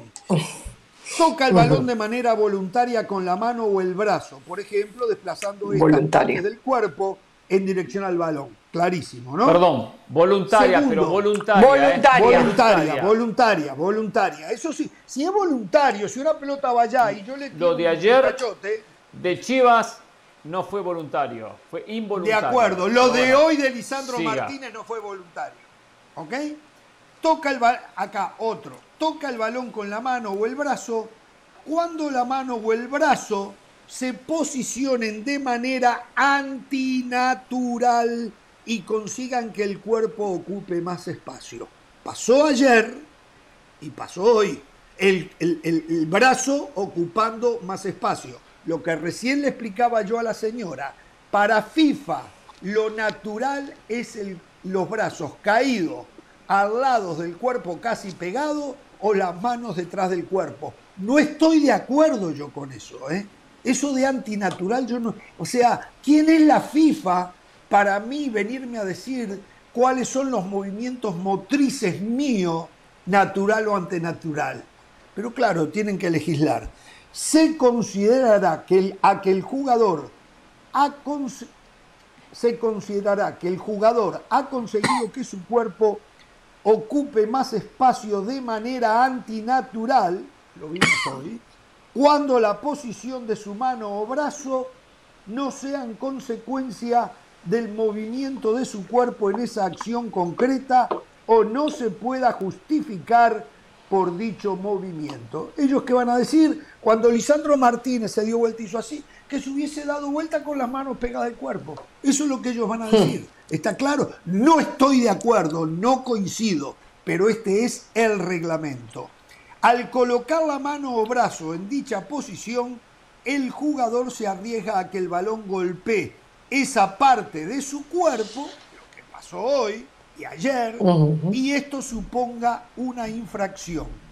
O marque gol en la portería adversaria directamente con la mano o el brazo, incluso si la acción se produce de forma accidental, incluido el guardameta. Inmediatamente después de que el balón le toque en la mano o el brazo incluso de manera accidental. Eh, lo último, se deja de considerar infracción por mano la acción en la que se toque el balón con la mano o el brazo de manera accidental y acto seguido un compañero de equipo marque gol o disponga de una ocasión para ello. O sea, que si tenés las manos al costado del cuerpo o detrás del cuerpo y te rebota la pelota y hay gol, es gol. Pero si lo tenés así, así, así, así, ¡pum!, te lo anulan. O sea, no todas las manos en ataque no es gol. También para tenerlo en cuenta. Si lo que FIFA e International Board interpretan como posición de la mano o el brazo natural y la pelota pega y es gol, es gol. Ahora, si es antinatural, según ellos, ellos eh, se creen que el futbolista es un soldadito de madera, de esos con los que jugábamos cuando éramos niños. ¿Ok? No coincido con ellos, pero tenemos que convivir con lo que ellos han decidido. O sea, para mí ni ayer ni hoy era penal. Pero para la FIFA, ayer fue penal, Pacheco dijo que no, aunque el VAR le decía que era penal, y hoy el árbitro decidió que era penal. Y el VAR no rectificó. Yo ahora lo tengo mucho más claro, está mucho más claro. Eh, lo natural es al costado, cayendo al costado del cuerpo. Sí, eso sí, está bien. Eso, solo la interpretación. ¿Cuántos penales vamos a ver? Yo insisto. ¿Cuántos penales vamos a ¿cuántos penales vamos yo a ver? Puedo, yo puedo encontrar algún argumento para decir que de repente, bueno, hoy pudo haber pitado un penal. No lo hubiese pitado, para mí no era penal, lo decía, pero puedo encontrar argumento desde el riesgo que toma el futbolista en tirarse delante del que va a patear, ¿no? Zamullirse de cierta manera con todo el cuerpo, bueno, con la posibilidad que pegue en el brazo. Cuando hay tiros libres en el área, los, los, especialmente cuando la barrera está en el área, los árbitros hacen hincapié, y esto es algo que recién decía Ricardo Ortiz, hacen hincapié en que no hagan esto, no hagan esto. Dicen, ¿eh? No hagan esto, ¿eh? Porque la protección que la pelota no le pegue en el rostro, ah, me pega en el brazo. Si hacen esto, es penal. Es penal. Claro, es intención de que cubrirte la cara. Que te partan la cara, pero que no sea exacto, penal, Exacto, claro. Claro, Bueno, no, no, pero uno, puede hacer así. Así puede hacer. Las reglas son las reglas. Así, puede hacer, dice usted. Así sí. sí. ¿Puedo hacer así? ¿Y si me pega, y si me pega en la mano, rostro. no es antinatural?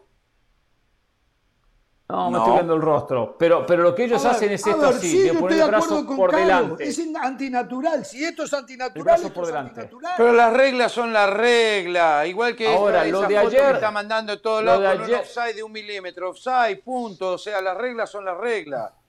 Miren lo que me dice Freddy Uso. esa pelota iba al arco, iba al gol. Escribe, la gente, yo no entiendo. Lo de ayer de Chivas. Freddy, Freddy Uso escribe. Una cosa, el reglamento. Sí no compare lo de ayer con lo de hoy, no lo compare.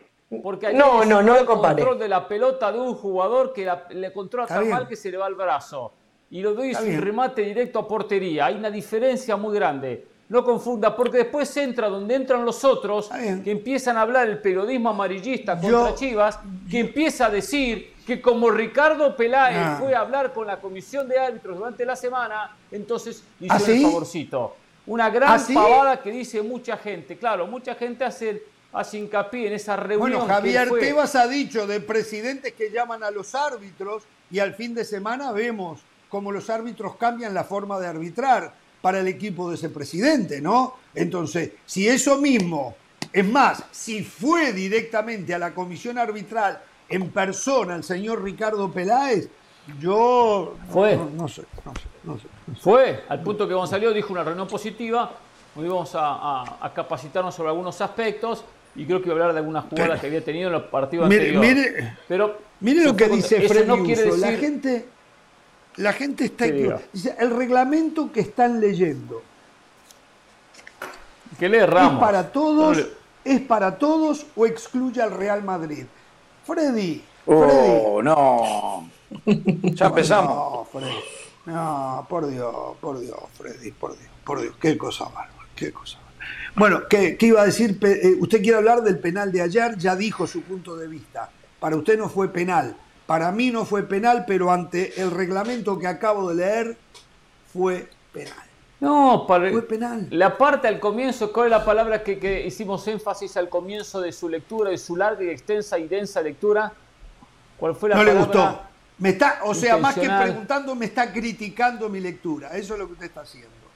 Aparte, aprovecho, este. aprovecho. es que leyó un montón, ¿eh? Ayer no hay ninguna intención. No hay ninguna intención de tocar la pelota con la mano, ayer ninguna, pero tiene un modo pero, especial. Pero Pereira, estoy de acuerdo con usted. Especial. bueno, pero entonces está de acuerdo, no lo discuta. Pero está, enfrentado, pero está enfrentado con el reglamento que le acabo de leer. No, está enfrentado. A veces la intención Sí, acuérdese de eso. Ah, voluntaria, ahora me acuerdo, voluntaria. Una mano voluntaria. Lo ayer no fue una mano voluntaria. No, fue una mano para acomodar la pelota. Pero yo lo que veo es que las manos separadas del cuerpo marche preso. No estoy claro, de acuerdo. pero, pero ¿eh? ese No es el error. Pero para, entonces, Es ¿para qué, error. para qué no es un, ah, para qué es el árbitro? Para que utilice el sentido común.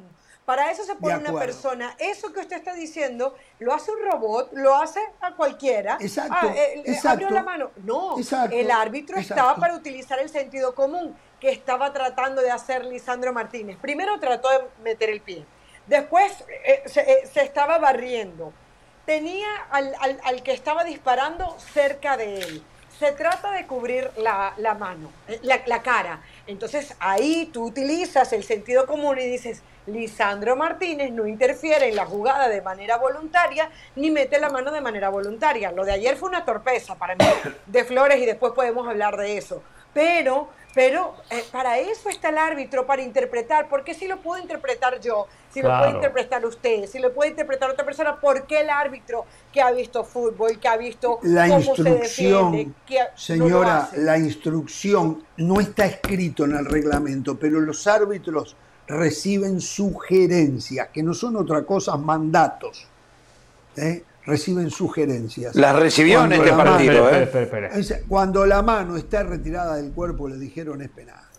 Es penal. Esto, mire que yo coincido con ustedes, no estoy. ¿Cuánto hace que vengo diciendo que el reglamento del fútbol habría que revisarlo a fondo, que es incoherente? Digo, si hay alguien que ha hecho esos, esos señalamientos. Usted, usted. yo. Eh, pero está Es claro, cierto, pero- Está claro. No es incoherente. Pero Jorge, Hernán, Caro, a ver, ¿por qué no eliminamos el offside y toda mano es mano? Y punto. Ah, yo lo he No, dicho. no. ¿Sabe ¿Cómo una cosa? No. los seis no. Pero la mano para terminar con Imagínate todo todo el mundo pateando mano. las manos de los, de los rivales para Y que bueno, les canten penal. y bueno que la lo corran, que la saquen. No, lo que sí es a un mano, hecho. Cero, cero offside, no existe el offside, chao. Lo que sí es un hecho que hoy hay que el Ya lo defensor probaron hoy acá tiene que marcar NISL diferente. Lo que sí es un hecho que hoy el defensor tiene que tomar precauciones que antes no Sí, tomaba, eso sí, sí, sí, no hay duda. sí. Hoy tiene que cuidarse el defensor, mucho. Lo que hizo la- eh, Lisandro Martínez es un riesgo que muchos hoy prefieren no hacer, no hacer, porque el, el Pero, porcentaje que Hernán, termine la mano, no es pero que lo mano- hizo, fue una Exacto. reacción natural, un movimiento, Bueno, está bien, pero algunos- algo motriz del cuerpo que ni cuenta uno se da cuando lo hace. Es como que me digas Eh. que si el sol llega yo no me tape. O sea, son. Exacto, acto no hagas así. No, no, claro, no tiene nada que no, ver. pero yo no digo, no, no, no, yo no digo el Tenés lente de sol. de la jugada. O sea, desde, desde gorra. que él arranca en ese pique corto para, para obstruir el tiro. A eso voy.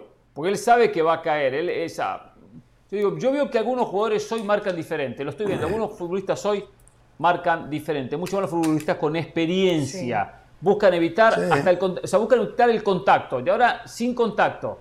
Sin contacto. Marco, Ahora me- tengo, trato, trato de ir llevando a- al rival para el lugar que quiero, pero sin tocarlo. Sí. Pero bien, digo, pero hoy bueno. como el entrenador, hoy como el entrenador le pide a su defensa, entrégalo todo, mete, mete la pierna, eh, defiende la pelota hasta la Qué lindo, instancia. ¿Cómo Caro. a Está diciendo lo que a- vengo a un diciendo hace años yo. Qué Pero sin cometer falta, fin- Caro, ¿eh? Por fin encuentro una aliada. Por fin encuentro una aliada. No, pero se me volteó ahora con esto del Eh, reglamento. eh, no, no, pero, pero yo no estoy de acuerdo con el reglamento, Caro. Pero digo, no me puedo dar de bruces, estoy viendo, lo vengo criticando al reglamento. El tema no es lo que decide ya el árbitro en el partido, es que hay que cambiar la redacción y el reglamento y hay que tener mayor sentido común. Una misma falta dentro del área es diferente a una falta fuera del área. Eso es de que el fútbol es fútbol y nunca lo arreglaron. Totalmente. Es una falta en medio de la cancha, falta, Es cierto. tiro libre. Es una La vergüenza misma eso. falta dentro del área, ah, no, no, porque hay que marcar penal. O sea, eh, de una, no tiene coherencia. El reglamento no tiene coherencia, Caro. Y yo voy a seguir Jorge. señalándolo, más allá de que igual tengo que ir preso. Sí. Jorge, ¿me permite, ¿me permite leerles algunas de las reacciones? Porque dijimos lo de Cristiano y parece que insultamos a alguien, para algunos, para otros dijimos una gran verdad. Lo de ¿Quién escribe, José? José No, está no, no, escribiendo. No, eh, eh, no, nuestro- nuestros seguidores, que son más de 200 mil. Mira, mira, Ricky. Dijimos que ya no está para ser titular en ningún equipo grande. La producción se hace de eco y dice, bueno, uno me, me ningunea, Eric González está bien. David Camarena dice, para mí en lo particular Cristiano Ronaldo debería considerar irse a la MLS. Creo que ¿Sabe en cuántas veces ha dicho esto el señor Camarena? Ya es hora de que, fa- que termine. Chato, chato, bueno, si no le Nadie gusta lo va a que dice escuchar. David, lo nadie- dice otro. termine con Dice, dice Chato, eh, cuidado, Richard Méndez se pone a patalear. Bueno, eh, Joshua dice, Patalea igual. Esta es la Premier. Mire, mire, mire. Siga diciendo esta es la Premier y después el resto. Manchester en casa y Liverpool visitando, dándole la razón a Ricky. Eduardo dice, si el martes o miércoles ganó el PSG con dos goles de Mbappé y dicen que Messi fue el mejor de la cancha. Bueno, alguien eh, saliendo a, a insultar a Messi porque habla... Están enfermos, enfermos, Eh, Eso es enfermos. normal. Lo de siempre. Víctor, La única excusa. Miguel dice, Víctor dice, hoy no fue Mr. Champion ni peón de Europa League. Eh, dice, hoy se Quiero decir una cosa de eso. Qué, lástima, y la dejo, señora, que siga. ¿eh? Quiero Sí. decir una cosa de eso, lo de Sí. Mr. Champion. Sí, se pueden poner nombres, después se repiten y se dan verdad. Pero ayer, uh, si yo les cuento lo que pasó ayer, yo ayer vi muy poco fútbol. ¿eh? Ayer invité a un asado acá en mi casa a Mr. A mí no. No, no, usted no. Con lo que usted come más que Lima Nueva, invité a un asado a Mr. Smith. Señoras Ajá, y señores, Mr. Smith. es- Mr. Smith vino a mi casa ayer. Estoy. Smith. haciendo un trabajito de hormiga.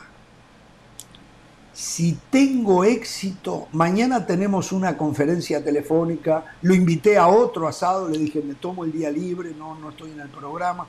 Me dice, no, no puedo. Entonces tenemos una conferencia telefónica. La semana que viene, la semana que viene, puede haber, se los anticipo ya, ¿eh? De repente Sí. me quedo con las manos vacías, no sé. Puede Oh. haber un bombazo en este programa. Mm. Un Epa. bombazo en este programa. Se viene el mundial, ¿no verdad? Se viene el mundial. Sí. Claro. Atención. Pero Ah, nos el afecta, Mundial. nos afecta o no, no, o sea, ¿es Nos bueno afecta positivamente, señora. Ah. Positivamente, señora. Positivamente. Y a la gente, a la gente super, hiper positivamente. Mire lo que le estoy diciendo. ¿eh? ¡Epa! No va a haber distinción de clases. No va a haber distinción de clases. Siga, señora. ¿Cuándo va a dar la noticia? ¿Qué día? Bueno, mañana tengo otra conferencia telefónica. Ah. Mr. Smith, Oh. mire, tengo que ver, voy a buscar, me encanta la idea, no es fácil, eh, porque él tiene que ir con Mr. Johnson. Entonces voy a hablar con Mr. Johnson. Le digo, invitemos a Mr. Johnson a un asado aquí a mi casa. No, me dice, él en estos momentos está en Europa, pero yo voy a hablar con él Mm. y después nosotros hablamos. Atención. Pero bueno, no me haga decir más nada porque no puedo. No puedo. No puedo. Bueno, Señora, vuelvo- solamente le decimos que no, que no escatime, no escatime. come bien, no escatime. come bien. Come Mr. bueno, Smith. No escatime. Come Come muchísimo, come y chupa, come y chupa. ¿Sabes Sí. cómo le da? Uh, uh. Pero bueno. Pido sí. ¿Quemó el nosotros. asado? ¿Quemó el asado? ¿Te No, no, no, yo no quemo asado, por Dios. Yo hago asado abajo del agua. ¿Cómo me va a decir si No quemo? sé. Es un insulto. Yo he escuchado a. Hernán y a José hablar de sus asados, pero bueno. A ver, vi. señora, siga, siga, señora. Negros. Más gente, más gente que, que, que se muestra en Sí. pro o en contra de Cristiano. Dice, eh, Vic me dice, hoy se vio fatal, lento, sin resorte, y era la Real Sociedad. Importante eso, ¿no? Los, los defensas de la Real Sociedad. Le- Pero a ver, eh, a ver, dentro de lo que es la Pero- pero no dijeron la semana pasada que ningún es uno de equipo- los equipos más fuertes. Ah, bueno, pero la semana pasada dijeron que ningún equipo español podía jugar en la Premier. No, yo no digo. Y ahora la Real la Sociedad Real fuerte. Sociedad puede jugar en la Premier. Este fue un equipo, un- no es un representante verdadero de la Premier que anda de capa caída y jugó con suplentes. Jugaron eh, Maguire, Casemiro, Cristiano Ronaldo, Elanga. Oh, Bueno, Qué ¿cómo es suplentes, Elanga, ¿no? Anthony. Sí. Que suplentes, suplente, suplentes, Fred. ¿no? Anthony Fred, Elanga. Ningún equipo español podía jugar en la Premier. Bueno, Bueno. Bueno, eh, A ver. señores, eh, sí. Otros dicen, a José Luis dice acabado, eh, dice No, no, cero no es así goles, cero tampoco. asistencias, cero preasistencias, No, 93 minutos caminando. Se van a tener que tragar sus palabras. gol. Se van a tener que tragar sus palabras. A ver, a ver, ya, ya me están calentando, ¿eh? Que aprovechan para pegarle porque al hombre no le salió. Ahora se tiene que enfrentar al Omonia Nicosia y al Sheriff. Que hoy el Sheriff de visitante al Omonia Nicosia le ganó 3 a 0. Una gran oportunidad para que Cristiano allí se encuentre con el gol Sí. ante un ¿Contra rival débil. Bueno, pero, quién? Omonia Nicosia de Son los equipos ideales. Wow. Pero eso nos da la razón. Está para bien. Cristiano. y Ojalá se recupera y encuentra el gol y después de ahí después hay que pararlo, ¿eh? Después hay que pararlo, ¿eh? Ojalá. digo, ¿eh? Cuidado, Ojalá. ¿eh? La lengüita ¿Cuántos se la van goles lleva esta meter en temporada? el cúbito dorsal, ¿eh? ¿Perdón? ¿Cu- ¿Cuántos Cero. goles lleva esta temporada, Cristiano? Cero. Ninguno. Eh, pero no anda bien, no, no se ría. Yo, a ver, es como que quiere sacar el tema Mourinho de nuevo. Por favor, Ricky, por Cuando favor. quiera. No, no. Eh, anoche no, no anoche vi uno de estos, Bueno. ¿vio eso, esas entrevistas técnicos de todos los deportes del mundo de media hora? ¿Vieron la de Mourinho? No, No. Ah, no. para las entrevistas es espectacular. Yo siempre digo, Mourinho, Jorge Ramos y su banda no precisaría de Ricky Ortiz, de Pereira, de Carolina de la Sal. ¿Ustedes se imaginan? Sería Jorge bueno que lo miren. Mourinho. Primero yo, ¿eh? Jorge Ramos y Usted el primero en irse. Ya está, no Usted se el primero en precisa irse. más nada. Eh, ustedes pueden ir a la cola del welfare, yo me quedo con ¿Cuál sería el título del, del- del programa? ¿Cuál sería Jorge el título del programa? Jorge Ramos Mourinho y su banda. Mourinho y su banda, Carolina. O sea, Ramos no existe. Si viene Mourinho, Ramos desaparece. Desaparece. El dedo en la ¿Qué llaga. Ramos si viene Mourinho? Señores, me están hablando, me están hablando por dentro. eh, me está- Uno que ya me imagino, ya me imagino, va a hacer, lo va a hacer trizas, le va a pegar en el suelo al pobre Cristiano, eh, lo va a matar, seguramente, se- pero a lo mejor me sorprende con una actitud diferente, ¿no? Eh, ¿Estamos listos? Le pregunto a Brian García para irnos a donde tenemos que irnos. ¿Eh? Nos lle- uh, ¿Tiene las luces apagadas? Apagó, ¿La luz le daba vergüenza salir? No se había afeitado por eso. Está despeinado. ¿No? Nunca lo vimos tan bien. La, la verdad que no precisamos verle la cara, no es, a ver, no es una No, por nada eso. de eso, ¿no? La cara para que la queremos, ¿no? Esa es la verdad. Estamos hablando del señor Moisés Llorens, ¿eh? a quien ya lo saludamos, él está en Barcelona, no sé si se escucha el audio, la voz de Moisés Llorens, que, que- ah, me dicen Todavía que no está todavía listo. no está listo, ¿eh? Me dicen que Está como todavía Cristiano, no listo. está listo todavía. Sí, sí, sí, sí, sí, sí. Eh, agarre programa por un momentito, Pereira. Este, tengo que hacer algo. Dele primer plano a Pereira, por favor, señor director. ¿Quiere, quiere, ¿Quiere que haga la clase táctica o no hay tiempo? ¿Tenemos la clase táctica? Oh, Vamos la buenísimo. táctica. Vamos, vamos a la clase táctica. Sí, sí, sí. No, No, no, quieren clase táctica. Bueno, entonces una No pausa. táctica. Una Bueno, pausa. Entonces, pausas vamos a la pausa. Vamos, Vamos a a la la pausa. pausa. Acomodamos las cosas. Ah, le- la ficha. eh, No, les voy a decir yo. una cosa, eh. Les voy a decir una cosa, eh. Pausas. Se vienen las pausas. Vamos a la pausa. Pasión, determinación y constancia es lo que te hace campeón y mantiene tu actitud de ride or die baby. eBay Motors tiene lo que necesitas para darle mantenimiento a tu vehículo y para llegar hasta el rendimiento máximo. Desde sobrealimentadores, sistemas de sonido, tubos de escape, luces LED y más. Si buscas velocidad, potencia o estilo, lo encontrarás todo en eBay Motors. Con más de 122 millones de piezas, siempre encontrarás justo lo que buscas. Y con Guaranteed Fit de eBay, tienes la garantía de que tu pieza quede perfectamente a la primera o se te devuelve tu dinero. Porque con eBay Motors, quemas llantas y no tu dinero. Con las piezas que buscas, a los precios que quieres, tu auto se convertirá en el MVP que te dará el triunfo. eBay Motors. ebaymotors.com Solo para artículos elegibles se aplican restricciones.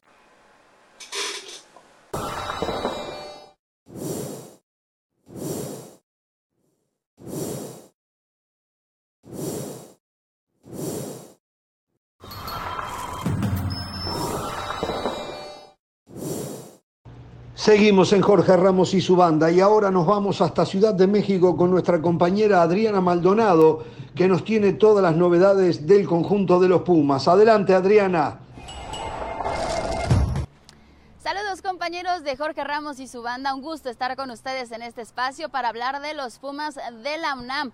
Parece ser que ha acabado la crisis de este equipo, o al menos eso reflejaron la noche de este miércoles en la cancha del Olímpico universitario. Comentarles que tuvieron que pasar 52 días para que el conjunto aureazul se reencontrara con la victoria. Ese resultado de cuatro goles a uno ante los Gallos Blancos del Querétaro rompió con esa racha negativa de nueve partidos de liga sin ganar y adicional a ellos los dos duelos que tuvieron de talla internacional ante el Celta de Vigo y el Barcelona. El ambiente ha cambiado por completo al interior del equipo, el equipo que dirige Andrés Lilini y es que ahora están motivados en este cierre de la fase regular, son conscientes que les quedan cuatro finales por disputar, cuatro partidos en donde quieren dar lo mejor de sí para continuar en esa pelea por un puesto en repechaje y por qué no mantener todavía la ilusión activa de conseguir un boleto a la liguilla del fútbol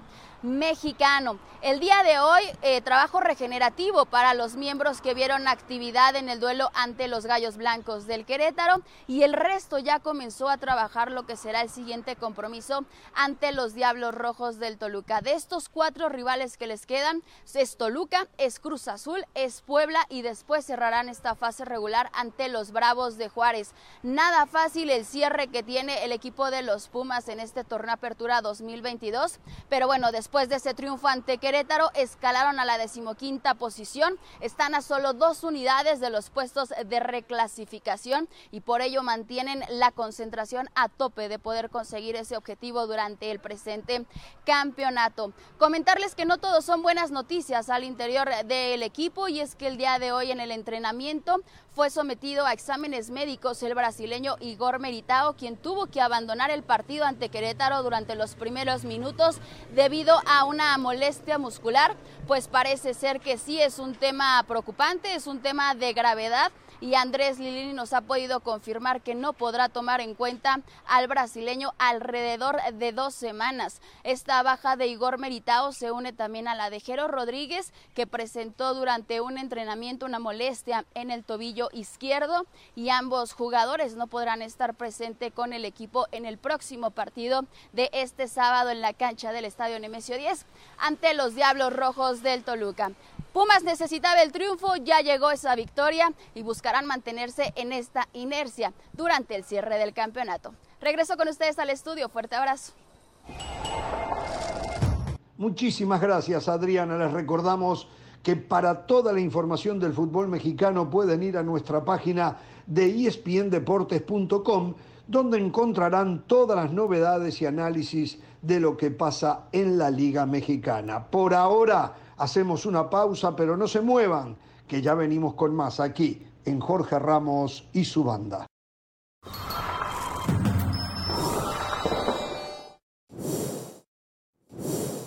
Para celebrar los precios sorprendentemente bajos de State Farm, te invitamos a disfrutar un nuevo episodio de Jorge Ramos y su banda. Disfrútalo y luego comienza a ahorrar con el seguro de auto de State Farm. Contacta hoy mismo a un agente llamando al 1-800 State Farm.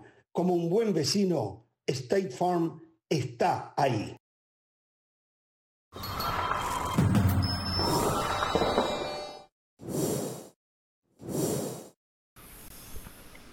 Volvemos en Jorge Ramos y su banda. Bueno, señoras y señores, eh, ahí está el hombre, eh, ahí lo tenemos al señor Moisés Llorens, a quien le damos la bienvenida, un hombre que tiene eh, todos los detalles de lo que pasa en Barcelona y en la bienvenida.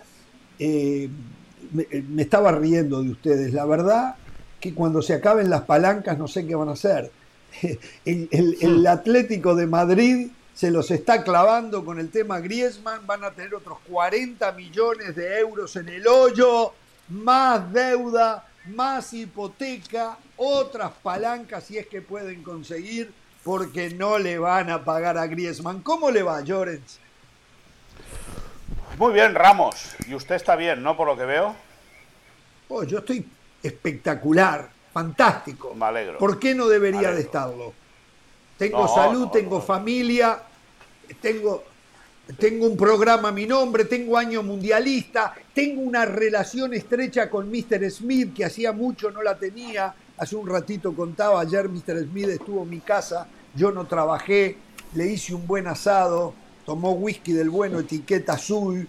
Eh, imagínense, ¡Epa! pero detrás de eso, detrás de eso, estamos trabajando algo. Estamos ¿Y trabajando. por qué le da rojo a. Pereira? Pero escuché. eh, bueno, dej- dejémoslo aquí. Está bien, dejémoslo acá. Déjeme que le Dejémoslo diga, acá. ahora que, que sacaba el nombre, ahora, ahora que sacaba el nombre de, de Antoine Griezmann, que sepa, y esta es información de, de- de- de- de ya mismo, ¿Qué? que el Barça va a demandar al Atlético de Madrid. O sea, no va a ¿Cómo? esperar el Barça. ¿Por? No, servicios jurídicos del Barça se han puesto ya manos a la obra, consideran que el acuerdo con Griezmann era de un año más otro año de cesión, dos, o sea, dos no juntos, sino uno más uno, y que si en el primer año ya jugaba el 50% de los partidos, ya era jugador eh, íntegro del Atlético de Madrid, y por lo tanto el, el Barça le va a reclamar ya de manera eh, inminente esos 40 millones de euros al Club Atlético de Madrid. Recordemos una cosa que yo creo que tiene, que tiene su qué. Ah. Es que el Barça, tú bien hablabas de las palancas, recordemos que el Barça ha recaudado casi mil millones de euros, no llega, pero para hacer números redondos son mil millones de euros, Sí. ha vendido sus derechos para los próximos 25 años, ¿ok? Por lo tanto, tiene que recaudar 40 millones de euros por eh, temporada para que la plusvalía le salga bien, es decir, para, para, para que pueda ir cuadrando bien los números y no vaya cojeando.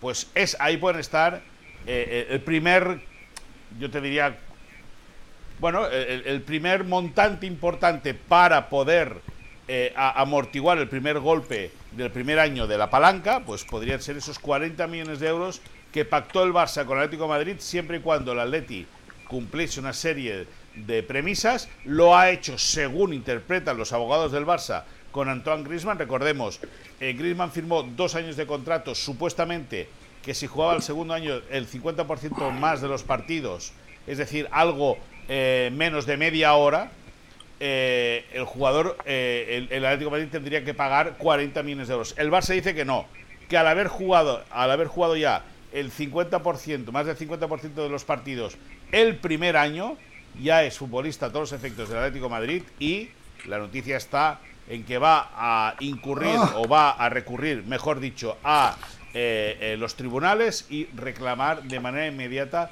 esos 40 millones de euros que dice que le debe el Atlético de Madrid. O sea, no solo que tiene que cumplir el Atlético de Madrid con los 40, sino que ya se los debe, que ya debe de pagárselos. Bueno, el Barça interpreta que como, como eso sucedió en la primera temporada, por lo tanto, el Atlético de Madrid tiene que pagar ya esos 40 millones de euros. Sí, sí. Bueno, aparte yo Una siempre manera, digo, cuando se firma una un manera de contrato, la derrota, ¿eh? ¿Cómo, O cómo? sea, pues que, que acá es una manera para Barcelona de sacar la cara y, y dejar otra imagen, ¿no? De defenderse un poco ante esta derrota, porque está perdiendo contra Atlético de Madrid con esta, esta decisión de Simeone de que nunca juegue más de 45 minutos. Entonces, claro, que no es está perdiendo, de bueno, Simeone. ahora- Simeone lo ha dejado saber que no es de él. ¿eh? Él dice bueno, que está bien, no es decisión. Bueno, ejecución. instrucciones de, de este- la dirigencia, ¿no? Perfecto. Esta manera que ejecuta Simeone esta, eh, esta decisión de la dirigencia. Entonces acá queda mal parado Barcelona, por esa razón, porque se está, entre comillas, como, como burlando el Atlético de Madrid. Entonces, claro, sale con esto. Esto tiene que estar por contrato bien aclarado, no puede ser un contrato que no se sepa si es por un año, si es por dos años. Digo, si Claro, el año claro. aplica ya el 50% no. No se escriben Claro. así nomás los contratos. Una Bueno, escúchame una cosa, Hernán. Hernán, eh, yo ya sé que tú eres letrado, que eres periodista, que eres técnico, que eres mecánico, que eres cocinero, yo ya lo sé. Yo no. Yo te digo a mí lo que a mí me dicen. A mí dicen que el Barça... Yo opino, estoy que por opinar, no, es- no tengo que burlarse. ¿Qué actitud, que Moisés? Uno más uno. opinar. ¿Qué actitud, Como le tocó su Barcelona, Uno- como le tocó su habló Barcelona, me actúa de esta manera déspota y sarcástica. falta de no me interesa en absoluto, no me interesa en absoluto. Porque es otra derrota de Barcelona que ha tenido dirigentes impresentables. Si yo se lo digo claro, impresentables, que usted mismo defendió. No me toque la colita y yo reacciono, ¿eh? No me toque, ¿eh? No me provoque. Muy mal, Moisés, No, ¿eh? Simplemente Barcelona. falta de Pero respeto. los dirigentes de Barcelona han sido impresentables. Y lo siguen Para siendo. derrota, pa derrota, pa derrotas la de River, ¿eh? Por cierto... por Oh, cierto, no, por ¿La de favor. Contra quién? Por- ¿Contra quién? ¿La de River cierto, contra hombre, quién? hombre. ¿La de River contra Pues mire, quién? contra, Dígalo. Contra, Bo- contra Boca Si mismo. River está en Si segunda contra división. Boca jugamos el no. domingo, si no jugamos todavía. Bueno, da igual, pero da el igual. domingo. No es históricamente. Cállese la boca, Eh, eh, cállese la boca, mire, no, no, aire. no, por- no, escúcheme, señor, escúcheme una cosa. Una, una, una cosita, una cosita, una cosita. Déjame que te diga. Una cosita, déjame que te diga. ¿Tú recuerdas aquella mítica frase Barcelona con qué letras se escribe? Aquel Sí, día de Bernabéu. la partida conmigo y la Con perderás B- toda la vida. Por lo tanto, Con se B acabó. de Bernabéu. Con B de Sí. Bernabéu. No, o, o prefiero con B de no burro. de- o con B, o con, tema o con B de burro. La- Prefiero Las O con B de burro. a la vez. Hay otras palabras con B, ¿eh? Barcelona. Aire, No, no, no, no me importa, aire. importa. Prefiero perder, irme a la B y jugar en la B y ganar en la cancha del ascenso y no como Barcelona que terminó en zona de descenso hace muchos años atrás. Lea la historia y sé lo que hicieron. No, ¿cómo va a descender Barcelona? Ampliaron la cantidad de equipos en la primera división de España. Lea la historia, Sí, sí. lea la historia. Sí, o si sí. la sabe, dígala. Sí. Porque eso no lo dice. Pero Mira por otro lado, ¿eh? pero escuché. pero Esa yo escuché, no la ustedes han sabía, estado en ¿eh? Ustedes, ustedes han estado en segunda división, ¿eh? Eh, Por cierto, en un estadio que es un congelador, que ya no es una heladera, Ustedes- dicen que es un congelador. Decía, ¿Se da cuenta? Bueno, Siempre señores. cuando le toco Barcelona, el punto débil, porque no sabe defenderlo, ataca con otras cosas. Y presentar No, los no, buenos. no, no. Pues nada, está, ya no, está. no, Yo no- yo- Se habla de los buenos. yo no ataco con- yo no ¿verdad? ataco con otras cosas. Ponga orden, Jorge, ¿puede por favor. Acá? Usted, sí, Por favor, el control de este programa. Estos dos Sí, han Bebe, sacado el control. Bebe, A cuidado. ver, con- a- habrá a- que hacer control antidoping, ¿eh? Habrá que hacer el control ver, antidoping, Hernán. Pereira, ¿eh? A ver qué tiene ver, en esa cantimplora, ¿eh? Yo siempre digo. Si va a callar, calla los Ramos. ¿Qué control tiene usted del programa? Ya está, hablando. se termina, ya. Vuelvo al tema Griezmann y el acuerdo entre Barcelona y Atlético de Madrid. Yo siempre digo que el- la parte de la buena fe en un contrato tiene valor en una corte de justicia. Eso por lo menos es lo que yo creo. También digo que la parte de buena fe en un contrato, si no llega a la corte de justicia, normalmente siempre gana el que paga. Yo he firmado cosas de buena fe que no se me han respetado y he marchado preso. Cuando digo he marchado preso... A Pereira, eh, a Pereira. eh, eh, eh, entonces, Pereira. eh, pero yo creo que entre, Cállese la en boca, una no me corte más. civil, Cállese la boca. en una corte, cállese, en una Cállese corte civil, O sea, yo creo que Barcelona, aparte. Bo- Boca te va a callar el domingo. le- Boca sí que te va a callar el Ya, domingo. ya, ya. No, pará, Cierre, Moisés. Joder. Aparte, aparte de que interpreta Barcelona que el contrato ya lo obliga Es al que, Atlético es que de está, Madrid es a que, es cumplir que, con los es que lo 40. hace todo para que lo provoque Jorge. Es que, es que hace pega miraditas para que pa- provocando para que salte. Míralo, míralo, haciéndose el despistado ahí. Míralo, míralo, Sí. carita de santo. Las mata callando Hernán Pereira. Deje de bueno, escribirme pero este- pero- sandeces pero en el este teléfono, ¿qué le por favor. pasa? Deje, deje de escribir sandeces en el teléfono y de amenazar por el teléfono, ¿eh? Por favor, Estoy deje usted eso, ¿eh? información. Estoy, estoy mirando que, que Argentina le ganó a Venezuela en básquet. Jorge, se te escapó el programa, semifinales. O sea, No. estoy mirando Se te- se- eso. Se te Le fue el programa. Venezuela, Jorge, ¿eh? Argentina. ¿Qué más tiene del sé Barcelona? qué qué, decir. más tiene del tipo Barcelona? viene A ver, desinformado y se la agarra están, conmigo. A ver, están muy exultantes por esta actuación en Champions, el triunfo de 5 a 1, lo notable de Lewandowski, el viaje el martes que viene a, a- a Alemania, a Múnich, para enfrentar al Bayern. Deme un panorama 18. y lo que se viene ahora de liga este fin de semana, ¿no? Deme Bueno, el panorama primero, de lo primero, que pa- pasa. primero el partido de ante el Cádiz el próximo sábado, eh, seis y media de la tarde. Si, si Dios quiere estaré ahí. No sé, no sé con quién eh, toca el, eh, cubrir el partido. No, no, la verdad. Conmigo no, ¿eh? seguro no. Conmigo Si juega se Barcelona, aseguran conmi- de que no esté. Si juega Barcelona, conmigo tampoco, ¿eh? Vale, olvídese. vale, vale. Conmigo no va a ser. Bueno, eh, y luego es verdad que toca este viaje a, a, a esto, a, a Múnich. A Múnich. Yo creo que, que va a calibrar, va a calibrar bien la, el momento del Barça. Es decir, también considero que si el Barça pierde en Múnich no pasa nada. Es decir, lo de ayer no es engañoso porque Uh, marcar abre el cinco paraguas. partidos. No, no abro paraguas, soy realista. Yo no abro paraguas, yo soy realista. Todo el mundo dice lo ¿Qué mismo. está haciendo, que Pereira? sería- ¿Qué está que se- haciendo? Contando. ¿Qué le 1, pasa? 2, 3, 4, 5, 6, 7, 8. 8. Tengo, no me acordé del número 8. Me gusta el 8. Sí. Contando 8. No se me acordé del Es 8. un número ¿no? positivo el Acordé 8, del es un número que trae ocho. cosas Ocho, buenas. ocho, ocho son, son los años que lleva, puede ser- ocho, ocho son los años así. que lleva Argentina así en un mundial. ¿Me entiendes? Ocho son los Bueno, años a ver, que a ver, a ver, a ver, a ver, a ver, a ver. tiene dos, Eh, no voy, como voy directamente que porque no tenemos que avanzar en el programa, muchachos. Ya Pereira, si no lo suspendo. Hago lo que hizo Atlanta United con José Martínez, ¿eh? Lo suspendo ¿eh? por el resto del programa. ¿Eh? A ver, a ver. Tiro, pero a el ver, tiro a contra el. Cádiz. Contra el Cádiz. Pereira, Juega con lo- tarjeta amarilla. Pereira, tarjeta amarilla. No, no hay caso, Jorge, ¿eh? Te vienen tarjetas No hay caso hoy. ¿eh? Bueno, Tarjetón, ¿eh? me parece Dos amarillas, afuera, ¿eh? una roja, Me ¿eh? parece que va a ir usted afuera, ¿eh?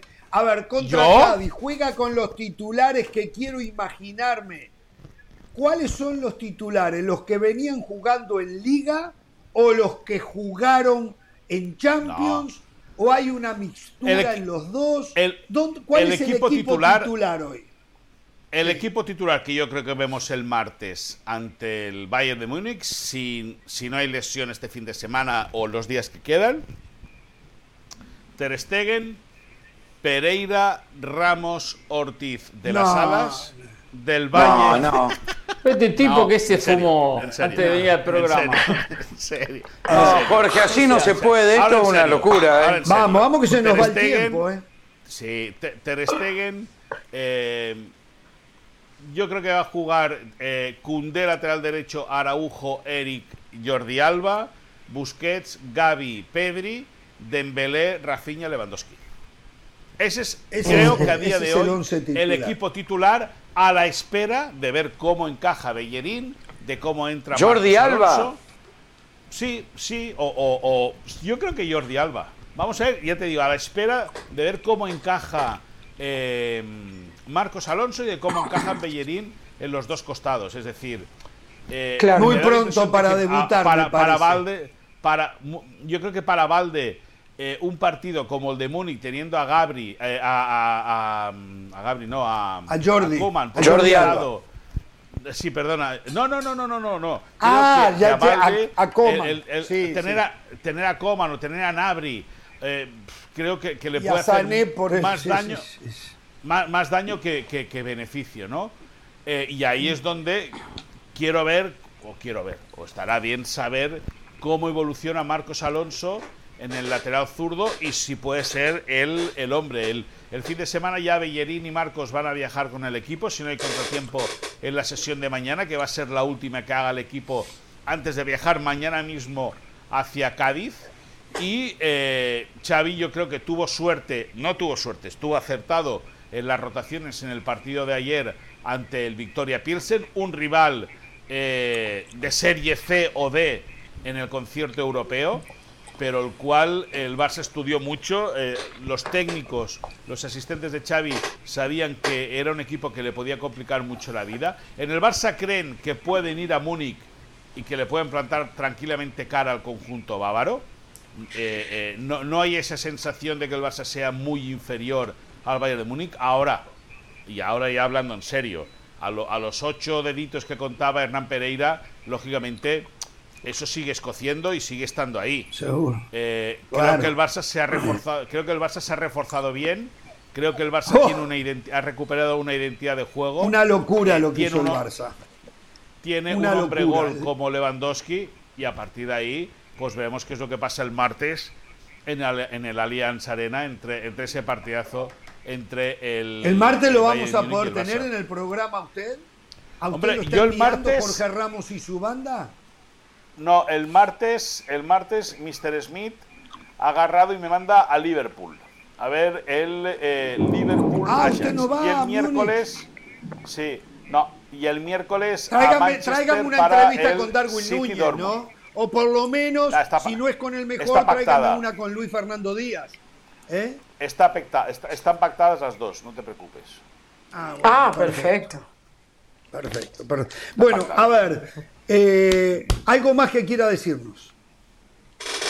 Bueno, eh, bueno, tengo información de la América, no sé si la va a querer o no la va a querer. ¿De qué?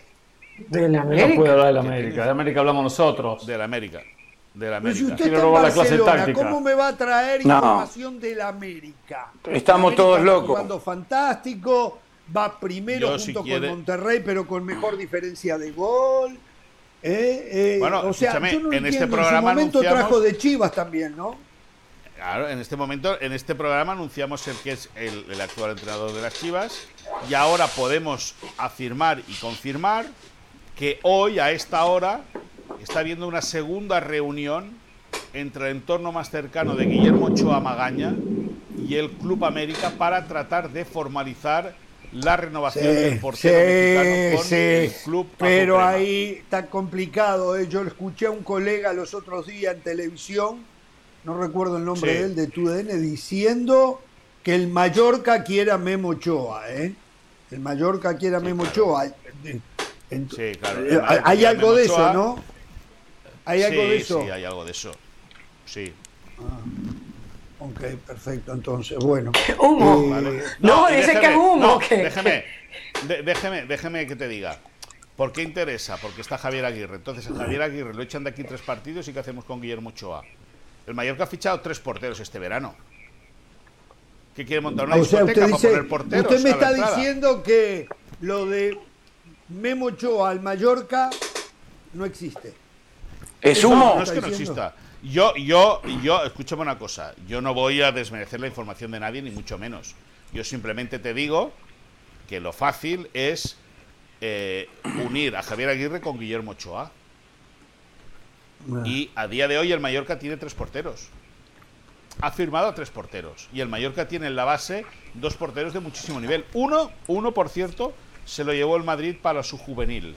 Luego tiene otro chico joven que se llama Mar Monedero, con pretensiones. Bueno, yo creo que el Mallorca en la portería está muy, muy bien cubierto. Ahora, Entonces, dices, usted lo ve clubes- difícil Hay que clubes europeos. hay- ahora tú me dices, hay clubes El europeos. se Valencia tiene problema ahora. ¿no? Jaume se lesionó, rompió cruzado, Sí, Jaume, sí, ¿no? sí. El, el Sí, portero de Jaume- Valencia, el Jaume se- rompió el cruzado. Sí, bueno, pero escuche, eh, eh, Jaume pinta tanto en el Valencia como Pereira en este programa, es decir, nada. Ah, Pero no dicho eso, para nada. dicho eso, eh, No, ¿cómo la tiene con vos, Hernán? hay- Impresionante. ¿Qué le hay- hiciste a Moisés? hay eh, eh, Ah, sí que es cierto, sí que es cierto que hay clubes europeos ya que con es verdad que Memo tiene 37 años, ¿eh? las cosas como sean y, no, y no- no- no nos vayamos a engañar, es decir, que al final Como Cristiano. eh, la- ni más ni menos, pero una cosa es que uno es futbolista y el otro es un exfutbolista, pero bueno, dicho eso, eh, Memo tiene pasaporte comunitario, es verdad que hay algún club de la Serie A que, que- que lo mira con cariño y también hay franquicias de la Major League Soccer que están atentos Le al iba a futuro de preguntar eso. Ochoa Magaña. Pero, pero, pero la prioridad del portero es continuar en el América y la prioridad del América es que continúe el portero, que por cierto hace pocas fechas eh, eh, eh, firmó eh, ciento, creo que fueron 122 porterías a cero, siendo el portero de la historia del América que ha eh, ¿cómo conseguido más eh, porterías a cero. ¿Usted es el representante de prensa de Memo Ochoa, usted? no, yo, yo me preparo las cosas. Yo me preparo las cosas. Es decir, cuando me dan una información, lo que hago es Ah. prepararme para poder argumentar bien. Muy bien. Bueno, este, Te le voy a decir una cosa. Memo Ochoa está en Te el mejor equipo de CONCACAF.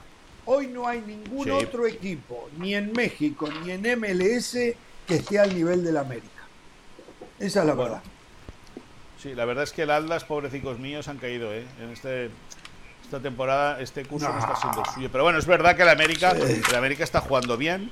Yo creo que es muy bueno eso para el fútbol mexicano. También que las Chivas hayan eh, se hayan desperezado, que hayan levantado un poco. bueno, eh, creo que eh, el pueblo mexicano merece, y lo digo con todo el cariño, mucho mejor fútbol del que pueden ver semana a semana. ¿Cómo, cómo, repítame No, eso? fútbol ¿Cómo, tienen, cómo, cómo? fútbol- buen fútbol tienen. ¿Cómo dijo? cómo- o sea, que yo que creo- el fútbol, creo- en otras palabras, el pueblo mexicano merece mejor liga de la que Fútbol. tiene. Sí. Totalmente. bueno, mejor liga, mejor calidad de liga de la que tiene. No, no, más competencia, es decir, que hayan descensos, es decir, que haya más competitividad. Ya está, yo pienso eso, y de ahí ganarían todos, ¿eh? Ganaría la selección, ganarían los jóvenes, ganarían los espectadores y ganarían los medios de comunicación que tendrían una liga mucho más competitiva. Pero ese no es mi jardín, yo ahí no me voy a meter. ¿Usted habla, toma como referencia la goleada de Pumas frente a Barcelona para vertir la opinión que acaba de dar? No, no, no, no, no. Simplemente creo, a ver, yo creo que lo de Pumas con el Barça eh, fue. eh, lo raro fue que el Barça, que hizo un partido horroroso ante el Rayo Vallecano, pues lo raro fue que el Rayo no saliese goleado del Camp Nou. Eso es lo raro.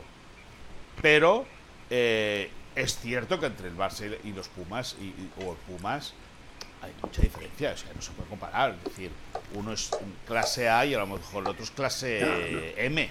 Hoy pero no digo pero- que quede claro esto, ¿eh?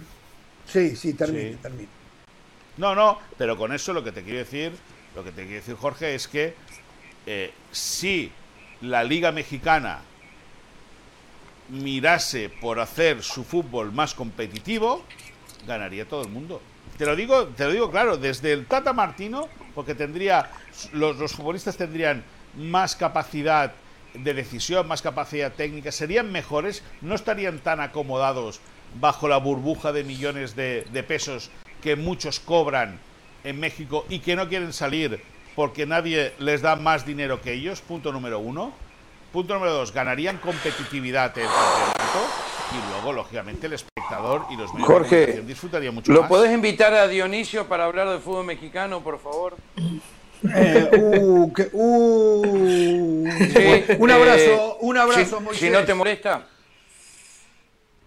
Un abrazo, Moisés. Bueno, eh, señores. Cuídense muchos. eh, a ver, para Qué mí, bárbaro. lo que interpreto yo de Moisés, muchacho, no sé, es que el fútbol mexicano, su liga hoy en la actualidad, es mala, no representa lo que el pueblo merece. Y bueno, sí, ya hemos hablado lo del descenso, el ascenso, los extranjeros. Eh, yo puntualmente he hablado de los campeonatitos que se juegan en lugar de hacer un campeonato largo, con dos liguillas.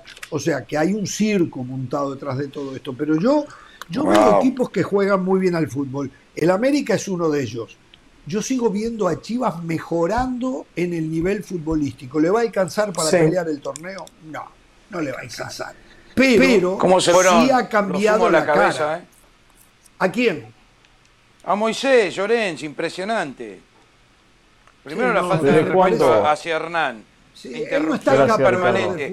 A Caro no le dejó hablar una palabra. Vive en Barcelona No. y ahora cátedra de fútbol mexicano. Estamos todos locos. No, no, no, no le hagamos Es esto a verdad, Moisés. verdad. O sea, todos sabemos que el fútbol mexicano es competitivo, todos sabemos que el fútbol mexicano eh, tiene un gran nivel, todos sabemos ya lo que pasa con el ascenso y el descenso, pero lo que, ah, lo que puede llegar a ser un Ochoa, yo creo que el fútbol mexicano pudiese ser la envidia de muchi- de- del fútbol para muchos en, en Latinoamérica. Tiene Sin ciertos duda. puntos que arreglar, pero nosotros que lo seguimos sabemos que la calidad de fútbol que se ve en el fútbol mexicano y si hay algo que tiene es competitividad. Luego podemos hablar de otros temas, de la comodidad del jugador, podemos hablar que el Tata Martino no tiene tanto de qué agarrar porque se toman muchos extranjeros, pero que el fútbol mexicano no sea bueno, no, no tiene ningún sentido. De hecho, eh, además a nivel estructural, todo lo que está adelantado, todo lo que todo lo que ha enseñado. Yo, si hay algo que le pediría al fútbol mexicano, es que participe en Sudamérica, por ejemplo, en la Copa Libertadores y en la Copa Suramericana. Eso sería estupendo para el fútbol mexicano y para el fútbol suramericano. Pero de ahí a que no sea competitivo, yo creo que eso no es ni discutible. Primero Moisés que hable de Barcelona, el catalán que hable de su territorio, porque el resto no sabe absolutamente nada, nada. Con No, suerte- Gracias, Hernán. miren lo de Memo Ochoa. bueno- Gracias, Hernán. ¿Qué dijo? lo de Memo ¿Por qué no Ochoa se lo es dijo? una ¿Por venta de no se humo lo? Se lo podría haber dicho en la cara, ¿eh? Pero se lo dije. Yo fui el único. veces. Exacto, ahora lo está diciendo. Se lo dije, me fui de la pantalla. La verdad me cansé, me Yo fui se de lo dije en la cara, Me ¿eh? obligó la producción a que regresara. 500 veces ya estaba cansado de discutirle, de reaccionar a, a las sandeces la que decía al aire. Moisés. Estaba cansado. Lo de Memo Ochoa, acá es una venta de humo de su representante intentando generarle en el América dudas ante una posible salida. Como está renovando, entonces por eso comienza toda esta venta de humo. Eh, Rajkovic es el arquero del Mallorca que contrataron 26 años, 1.91, titular. Si no van a comprar una- un portero para ahora llevar a Memo Ochoa. O sea, por favor, por favor. Es verdad. Pero claro, Bueno, hay, entonces hay que tiene generar razón. todo tiene razón Pero eso lo dijo. Moisés, No, porque claro. la dice, como MX. dice Moisés Llorens, no van a buscar a Memo Ochoa porque acá. Pero no, usted da la información, pero no le da el crédito a Moisés Llorens que lo acaba de adelantar. La No gente se da cuenta que usted viene. trata. No puedo ¿Qué va a dejar el un América para ir al. Mallorca? No puedo mencionar a un tipo que viene simplemente a, a burlarse de todo el programa de uno y a buscar a buscarle la lengua y esto lo otro. No reacciono a eso, Ramos, ya está, ya pasé esa. Pasé la Fue vergonzoso lo de Moisés hoy. Contando los minutos para que saliera del programa. Eso es lo que estaba haciendo, contando los minutos. La Liga MX, la Liga MX tiene algo muy bueno. No sabemos quién la va a ganar.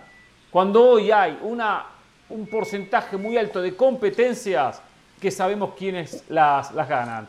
Porque lo sabemos en España, lo sabemos en Alemania, lo sabemos en, eh, en Francia y hasta en Inglaterra. Es para jugársela y seguramente vamos a acertar. Hasta la Copa Libertadores sabemos dónde, En Holanda, en dónde va a Portugal. terminar.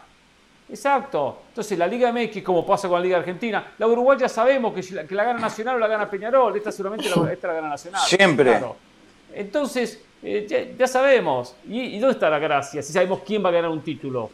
La Liga Mexicana no sabemos quién la va a ganar. Y eso sí genera una expectativa diferente. Hasta Chivas puede ganarla. Aunque acá venían a burlarse de Chivas. La mejor defensiva de- del torneo, por cierto. ¿eh? Eh, eh, Ortiz iba a decir algo, o la señora de las alas, en- con respecto a No, esto. no. A, mí, a mí me Claro, gusta. No, Chivas- ya, ya, yo opiné. Chivas es un equipo que cada vez juega mejor. ¿eh? Es un equipo Sí. que tiene dificultades, se ha defensivamente ha mejorado drásticamente eh, Mm. con Orozco, Oliva y. Ayúdenme, el tercer zaguero.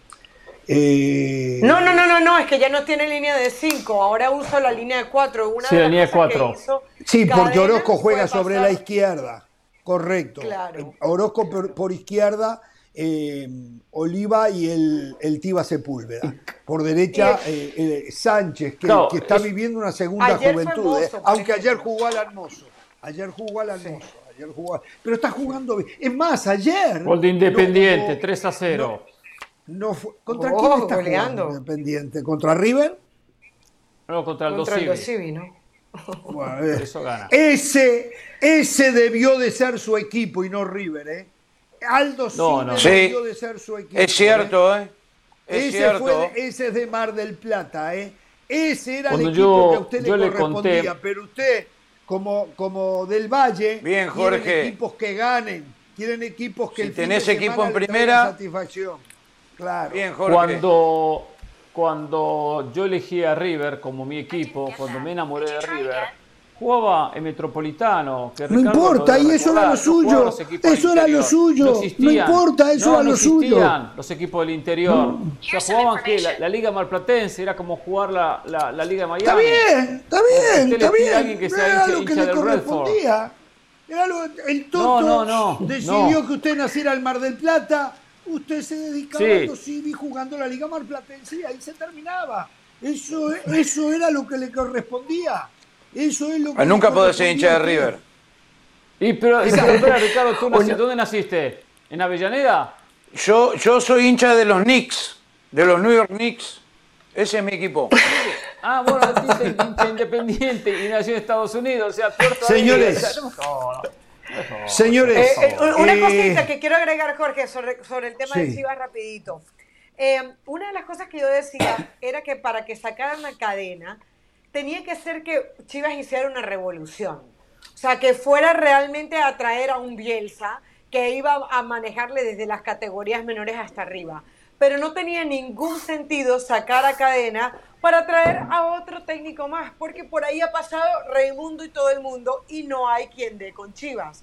Después de que se fue Almeida, ha pasado el Flacotena, ha pasado eh, Saturnino Cardoso, y así podemos ir uno por uno. Bucetich, el Rey Midas, que ahora le está yendo bien en Monterrey. Entonces llega Cadena, empieza a versele forma al equipo, no se daban los resultados, pero lo dijimos mil veces en este programa, las cosas no se le dan, pero es un equipo que tiene una idea de fútbol, que sabe a lo que juega. El principal problema que tenía Chivas era el tema de sus defensas centrales, erráticos todo el tiempo, el pollo briseño queda otra vez al descubierto que no puede ser defensa en Chivas y fíjense cómo cadena rota y a Briseño prácticamente no lo utiliza. Eso ha coincidido con la recuperación de jugadores como Alvarado. Alvarado no había comenzado bien y de a poco se ha ido recuperando. Y qué bien anoche jugando detrás de Ormeño, eh, lo de Ormeño. Eh, eh, pero y además hay algo importante. Y, además hay algo importante, el otro, el Cone, el Cone Brizuela el Cone Brizuela era un jugador que se había desaparecido prácticamente en Chivas y hoy otra vez está haciendo la diferencia, es un jugador que puede ocupar diferentes posiciones. Entonces, yo creo que eso es lo más valioso que ha, que ha ganado Cadena. A pesar de que el fútbol estaba ahí y los resultados no se daban, el equipo le siguió creyendo, siguió jugando bien y ahora finalmente los resultados se le dan. Eh, Chivas, ayer no jugó. Y eso es lo importante de respaldar la continuidad de un técnico cuando los aficionados salen a pedir fuera, fuera tal, fuera. Es más, a Ricardo Cadena le gritaron de todo. ¿eh? Y seguramente con programas como este, donde está, por ejemplo, José del Valle, que para él había que haberlo corrido a Cadena hace rato, ¿eh? hoy se tiene que callar la boca del Valle. Y del Valle agita a esos aficionados ¿eh? Que después empiezan en redes sociales y, y tienen influencia hasta para la gente que va al estadio con el fuera Ricardo Cadena o fuera el, el técnico que sea, ¿no? Eh, está claro que la continuidad, el respaldo a un técnico finalmente da resultados. No siempre, no siempre, pero muchas veces vale la pena arriesgar. Por lo menos que si tú ves que tiene cosas positivas el equipo, si le ves forma de algo, lo respaldes, no te quedes solamente con el resultado.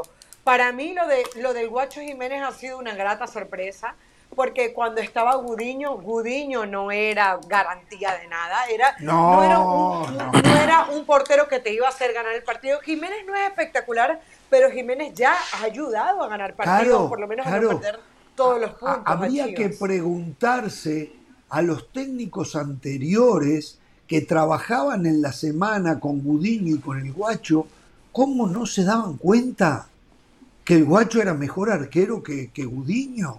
¿Cómo no realizaban eso? Finalmente. Gudiño fue igualmente una apuesta del club. Que Gudiño, no quiso renovar Pereira. ¿Saben por qué está jugando el Guacho? Porque Gudiño no quiso renovar. Claro. Si no, todavía estaría jugando allí. No, no se puede creer eso. ¿eh? A veces hay gente. No, no se puede entender eso. En algunos partidos empezaba a perder el puesto. Pero sí, contra Monterrey, por ejemplo, fue figura. Eh, Jiménez, el Guacho Jiménez, sí, sin duda, fue figura. ¿Quieren, que le haga la clase táctica al América? Vamos, ya. Por favor. Eh, porque ese, por favor. ese es por mucho el mejor equipo que hay hoy en el fútbol mexicano. ¿eh? Por mucho. En CONCACAF, no en el fútbol mexicano. Ni en la MLS hay un equipo que esté en el nivel que hoy tiene el América. ¿De qué se ríe? Tampoco así bueno, eh, con, cierta, cierta ayudita arbitral que también influye, sumado a algunos aspectos positivos que tiene, a unos ¿Por qué que le anulen un gol, como el que le anularon a San Luis, el de Abel Hernández, como aquel ah. que anularon de Rotondi, todo influye a favor, todo va sumando, aportan de cierta manera para ir, para ir creciendo. Usted como José Ramón Fernando agita las masas en contra del América. No. Usted como José Ramón Fernández agita las masas en más de, uno. América. Primero, primero me enorgullece que, que me comparen con José Ramón Fernández. Sin duda es un periodista de mucha experiencia. En algo que no es me encanta. Aprendo mucho los lunes con él. Lo que no he aprendido acá en la banda en años, en décadas. Lo he aprendido con él en 20, 25 lunes que más Después te quejas de Moisés. Si no lo deja hablar, si casi no lo deja hablar, yo lo he visto. Casi no lo Por eso hablar. estoy para Yo voy escuchar. al martes y los Estoy para martes está él, escuchar. pero hablo yo. Aprendo escuchando. Qué palo te tiró, aprendo Jorge, ¿eh? Escuchando. Wow. Escuchando aprendo. Pero ¿sabe qué? Dejemos de Entre Moisés y ahora. Y vamos con la clase táctica. Silencio. Si no te apuras, no cobras esta semana, Pereira. Sí, es verdad, Carolina, es verdad. Este es un cobro extra. Necesito para, para el fin de semana, ¿eh? que, que me voy mañana a Orlando y tengo que gastar ¿A dónde? plata, ¿eh? Va- vamos, me voy a Orlando. Orlando, mañana. si en Orlando no paga usted. ¿Sabe por qué va a Orlando? No, Porque pero- no paga hotel, no paga, entra- no paga entrada. en la Sí. gasolina. En la gasolina. La gasolina es lo que tiene que pagar. Ah, Sí, y la Un, comida. un colombiano campeón, por cierto. Opening de la presentación de la clase táctica de la semana.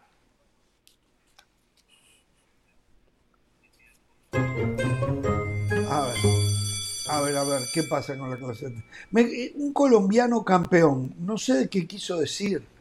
¿Qué, qué están hablando? de la ¿Podemos hablar de sala. clase táctica de la Oscar? Pareja. Oscar, Oscar Ah. Pareja. Ah, pero también Oh. uno- Facundo Torres con dos goles. Facundo Torres. Lo que me contaron campeones. de esa Para US los que no Open saben, Cup. US Cup, ¿eh? Campeón Orlando City. Sí. Felicidades a. Oscar Pareja eh, y a Le todos los ganó muchachos. a Sacramento Republic. Me contaban Sí. que Sacramento Republic entrenaba en un parque. En un parque, eso me contaron. Quiero que ustedes lo confirmen, que a ustedes les encanta. Sí, y llegó a la final. Que Orlando hasta mandó gente, gente a espiar los entrenamientos de Sacramento Republic porque al entrar en un parque era muy fácil poder eh, eh, sacar la información. Después, no sé por qué, y de repente ustedes que están- tienen más información de la MLS, porque ustedes siguen el día a día de la MLS, podrían decir por qué Orlando termina jugando como local la final, contra un modesto equipo, un modesto equipo como Sacramento Republic. Que no tenía Pero estadio. como ¿Dónde no iban a paga- jugar? Lo ¿En un normal sería el estadio. Como no paga los millones que pagan la franquicia, entonces no. Llegó por la US Open Cup, pero después lo terminan borrando el planeta.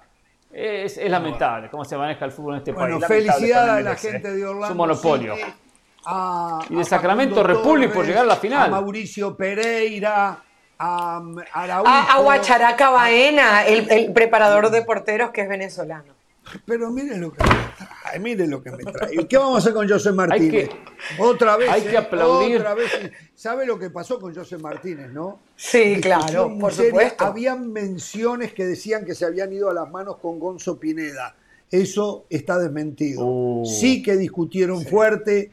Eh, Sí. José Martínez no le ofreció disculpa a Pineda.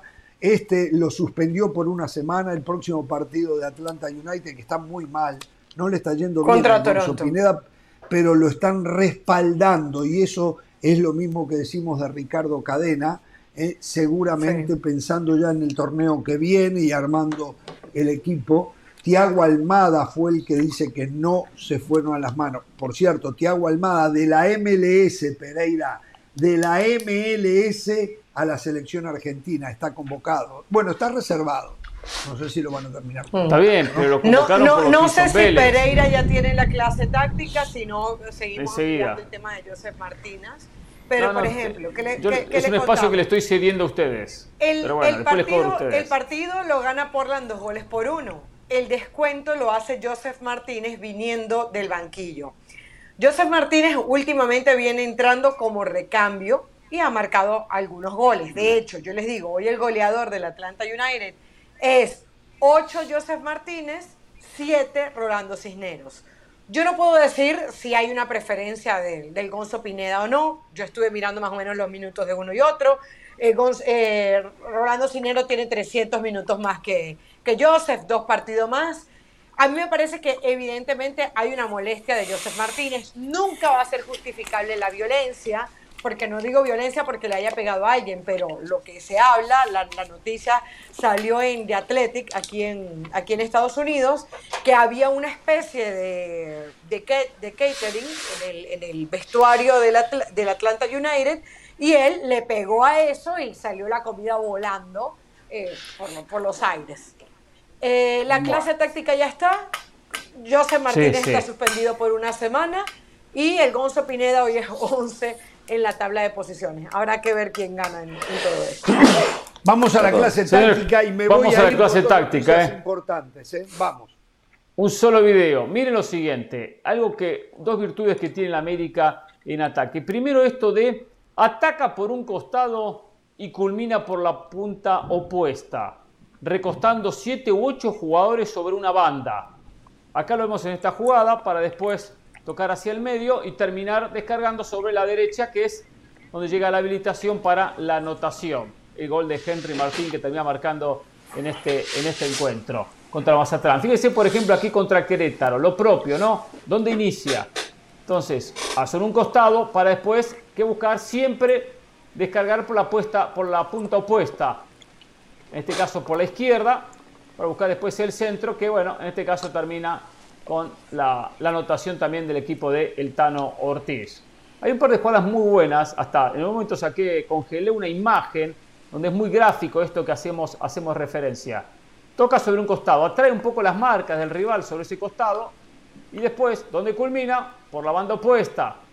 Ese cambio de frente muchas veces desorienta a los rivales, los centrales perfilados por un costado, después terminan hacia el otro. Acá uno de los goles que le marcaba en el 7 a 0 histórico a la máquina cementera del Cruz Azul. Entonces, es típico, lo vi en muchas jugadas del América. Fíjense aquí, por ejemplo, eh, el América contra San Luis, donde ataca por derecha, donde inicia por derecha, donde culmina por izquierda. Que aparte tiene a un jugador como el Cabecita Rodríguez que le queda la cancha perfecta, juega por izquierda, perfila para su mejor pierna. Eh, esta jugada es muy gráfica y mucho más gráfico es una, esta foto que vamos a mostrar ahora, donde hay, acá están, ocho jugadores de la mitad hacia la derecha, ocho, ocho. Hay dos sobre la izquierda, el cabecita, Fuentes, bueno, y el arquero que está en el medio, ¿no? que no cuenta en este caso. O sea, de los 10 hay ocho jugadores sobre una banda. Y eso, eso lleva siempre a que el rival termine descuidando la banda opuesta porque tiene que marcar. Después, segunda virtud que tiene es esto: tres para descargar, dos tocar para descargar un tercero. Esta combinación de tres jugadores lo utiliza mucho. Eh, dos generan, un tercero culmina. Donde se busca mucho la asociación de dos, a veces el retroceso, el pase hacia atrás, apoyar, pivotear, para después el pase profundo hacia un tercer jugador. Acá está, 1-2, lo marcamos muy claro, es una clase muy simple de entender esta, ni manera que no lo entiendan, y el pase profundo para que después, en este caso Henry Martín, terminara metiendo el pase hacia el medio para la anotación, casualmente también en un partido contra la máquina cementera del Cruz Azul. ¿eh? Eh, en muchas jugadas que le encontramos al América es esto, lo mismo, por ejemplo esta jugada, fíjense, 1 y 2, pero ya está el tercero participando. ¿Cómo participa? Genera el espacio y el pase profundo para él, que después termina metiendo la, habilitación. Se nota que el Tan Ortiz trabaja muchos, eh, muy bien estos dos conceptos. Del cambio de frente recostado sobre una banda y esto de jugar eh, con tres jugadores, dos que asocian y el tercero que siempre la descarga final. Acá lo vemos en otra jugada, lo propio, donde el tercero participa como hasta en un triángulo, pero después es quien termina siempre siempre en punta. Me dediqué a poner, a poner los numeritos, a poner el 1, a poner el 2, a poner el 3 para que se entienda con mucha facilidad. Hoy es una clase muy Está clarísimo. donde traje en este video cómo ataca el América. Y lo ejecuta bien, lo ejecuta bien. Muy bien, eh, tienen la distracción, es la mejor eh, eh, fuerza ofensiva que parece tener el equipo de América. Y manta al rival ¿eh? llevándolos hacia un costado y termina por el otro. Y es casi por lo que usted venía señalando, es casi una constante esto, ¿no? Eh, yo creo que también que falta mucho de lo que genera Diego Valdés por el medio con, eh, con Álvaro Fidalgo, porque también generan oportunidades de gol por allí, pero, pero sí, muy gráfico, me gustó, lo felicito, lo felicito. Gracias, sí, le hice muy simple, gracias. Sí, tiene otros aspectos y otra manera también de generar, ¿no? pero le encontré eh, mucha, mucha generación, muchos goles con estos dos aspectos que, que, mencioné. Por supuesto que eso no habla que el 100% de los goles van a ser de esta manera, ¿no? Después hay también otras virtudes, que está la inspiración individual u otro, otros mecanismos de, de, movimientos. Pero estos están muy patentizados en el equipo de América. Y encima juega con dos extremos a perfil cambiado. Sendejas por derecha, que es zurdo, y el cabecita por izquierda, que es derecho. Entonces, ante el cambio de frente, si atacamos por izquierda y cambiamos por derecha, Sendeja queda perfilado perfectamente para el gol. O el cabecita, si es la, banda opuesta, atacamos por derecha y terminamos por izquierda, al cabecita le queda el arco completamente de frente. Un cabecita Rodríguez que no ha sido ¿eh? tiene muy buena cuota goleadora en el torneo. ¿eh? Seis, goles, seis goles tiene el cabecito. Sí, eh, seis goles en el campeonato. Sí, hay, hay algunos aspectos que yo creo que ayudan a esto.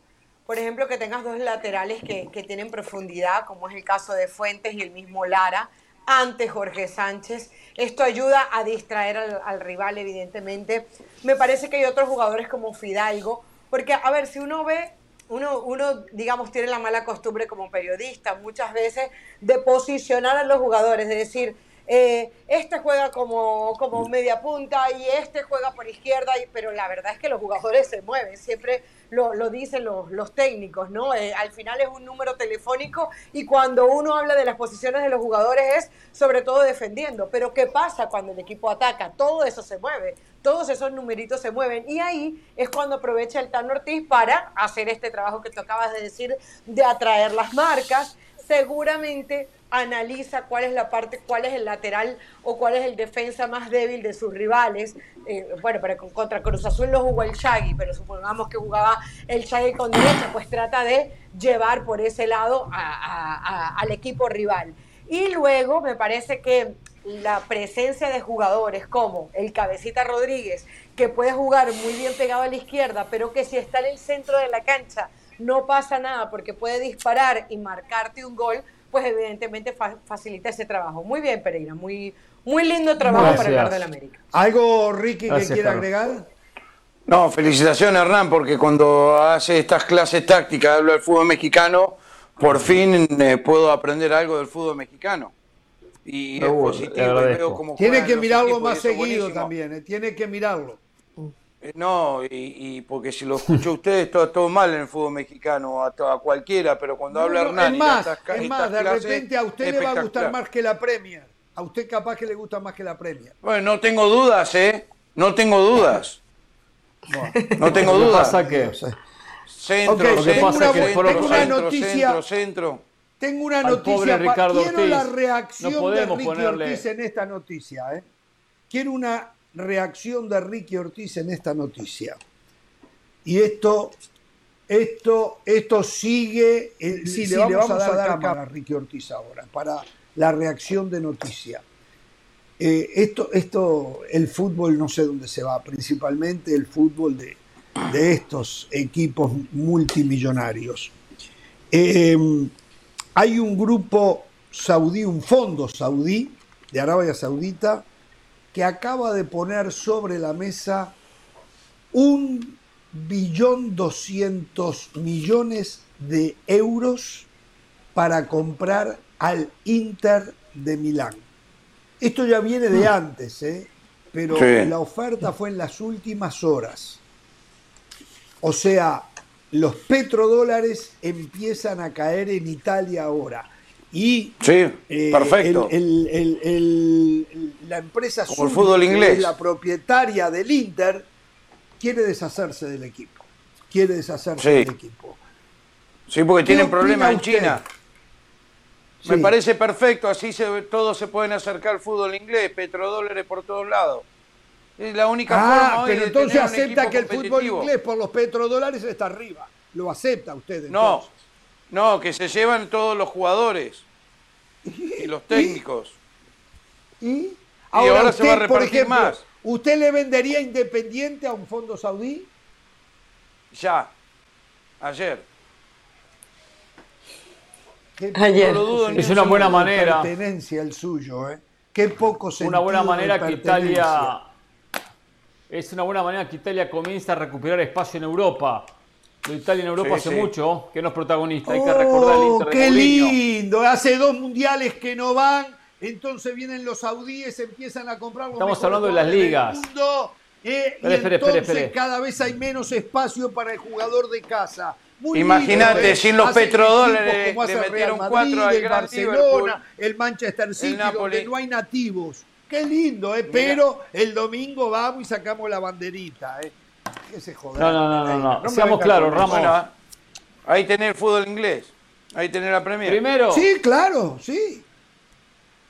primero que no ha estado en los últimos dos mundiales, o no ha estado en el último y no va a estar en este próximo, por una cuestión eh, eh, de un mal partido contra Macedonia, seamos claros. Porque toca un grupo complicado, entra segundo y después dos tiene mundiales, ese eh, partido son fatal dos contra Macedonia. eh. Sí, Como para son dos resumirlo mundiales. a un mal partido. Pero en el medio, en el a un mal medio. En el medio ganó la Eurocopa, Sí. mejor de Europa. en el medio. Ojo con eso, ¿no? Pero es que- Ganó la Eurocopa. O sea, pero estamos hablando a nivel, a nivel club. No sé por qué metemos a nivel selección, porque Y porque defiende la una Premier cosa como yo defiendo la Premier. tienen- No, no, no. ver. seamos Sí, ahora va a hablar de Mourinho. ¿Cuáles son las Ahora va a hablar primeras de ligas del Mourinho. mundo hoy? ¿Cuáles Defendemos son las la tres Premier. primeras ligas del mundo? ¿Cuáles son las tres primeras ligas del mundo? La liga, ¿eh? La, La La Premier. Premier, la Liga y la Serie A. La Liga. Perfecto. Española, la ¿no? Serie A no participan del Mundial.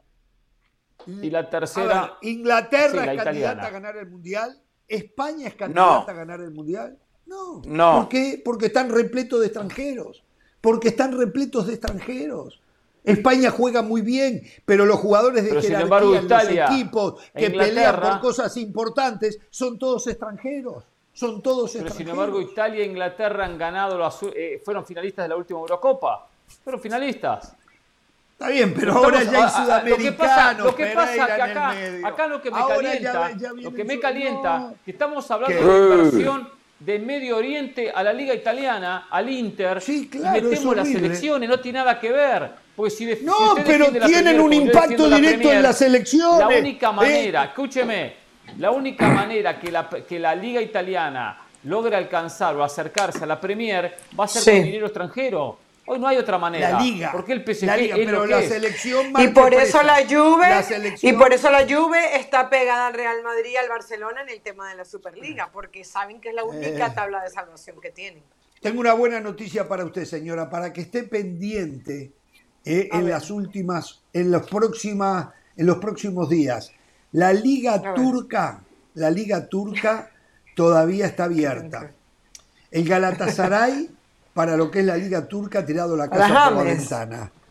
Llegó Juan Mata, llegó Mauro Icardi al Galatasaray, llegó Lucas Uh. Torreira, Dries Mertens del, del Napoli y ahora intenta Tremendo equipo. a Adama Traoré, eh, el jugador del Wolverhampton, compañero de Raúl Jiménez que estaba en el Barcelona antes, y James Rodríguez. Si hay un acuerdo, James se rebaja el salario de 6 millones de euros Qué bandita, ¿eh? a la mitad, a 3 millones. El Galatasaray en las próximas horas se va a hacer con los servicios de James que quiere volver a Europa. Muy bien. No hay Champions, ni siquiera UEFA Europa League. ¿eh? No importa, pero hay fútbol. no importa, hay fútbol. Y James lo Ah, bueno, también es fútbol en Qatar. No, bueno, pero digo, fútbol en otro nivel. A Temas para refiero, mañana, pero Ramos. Con ese equipo. ¿Qué? Muy bien. No, no, Para usted, usted- mañana váyase. ¿Qué? No, no, para ustedes, olvídese que el 30 se juegue el Mundial en Uruguay, olvídese de ese sueño guajiro de usted de los 100 años se festeja en Uruguay, que hagan una fiestita. Mañana voy a opinar compran un cake. Yo no me olvido, yo cake. no me olvido. Es muy España y difícil Portugal. porque no hay unión. Y si no, Exacto. España y Portugal, y si no Arabia Saudita. ¿Quién se Arabia lo dijo lo de. Arabia Saudita con Egipto y con eh, eh, Grecia? ¿Se acuerda quién se lo dijo? Ahora Sí, salió The por ahí. ¿Quién se lo dijo? ¿Eh? Times creo que fue que lo publicó. Papito, no papito recuerdo lo dijo hace un mes. No Papito lo ¿Qué dijo hace un ver mes. Es una dicho? vergüenza. Si hubiese sentido de pertenencia, el 2030 tendría que jugarse en Uruguay y todo ¿Qué el mundo pertenencia? Mañana hablamos del tema. Hasta mañana. Chau, Pereira. No lo quiero ver. El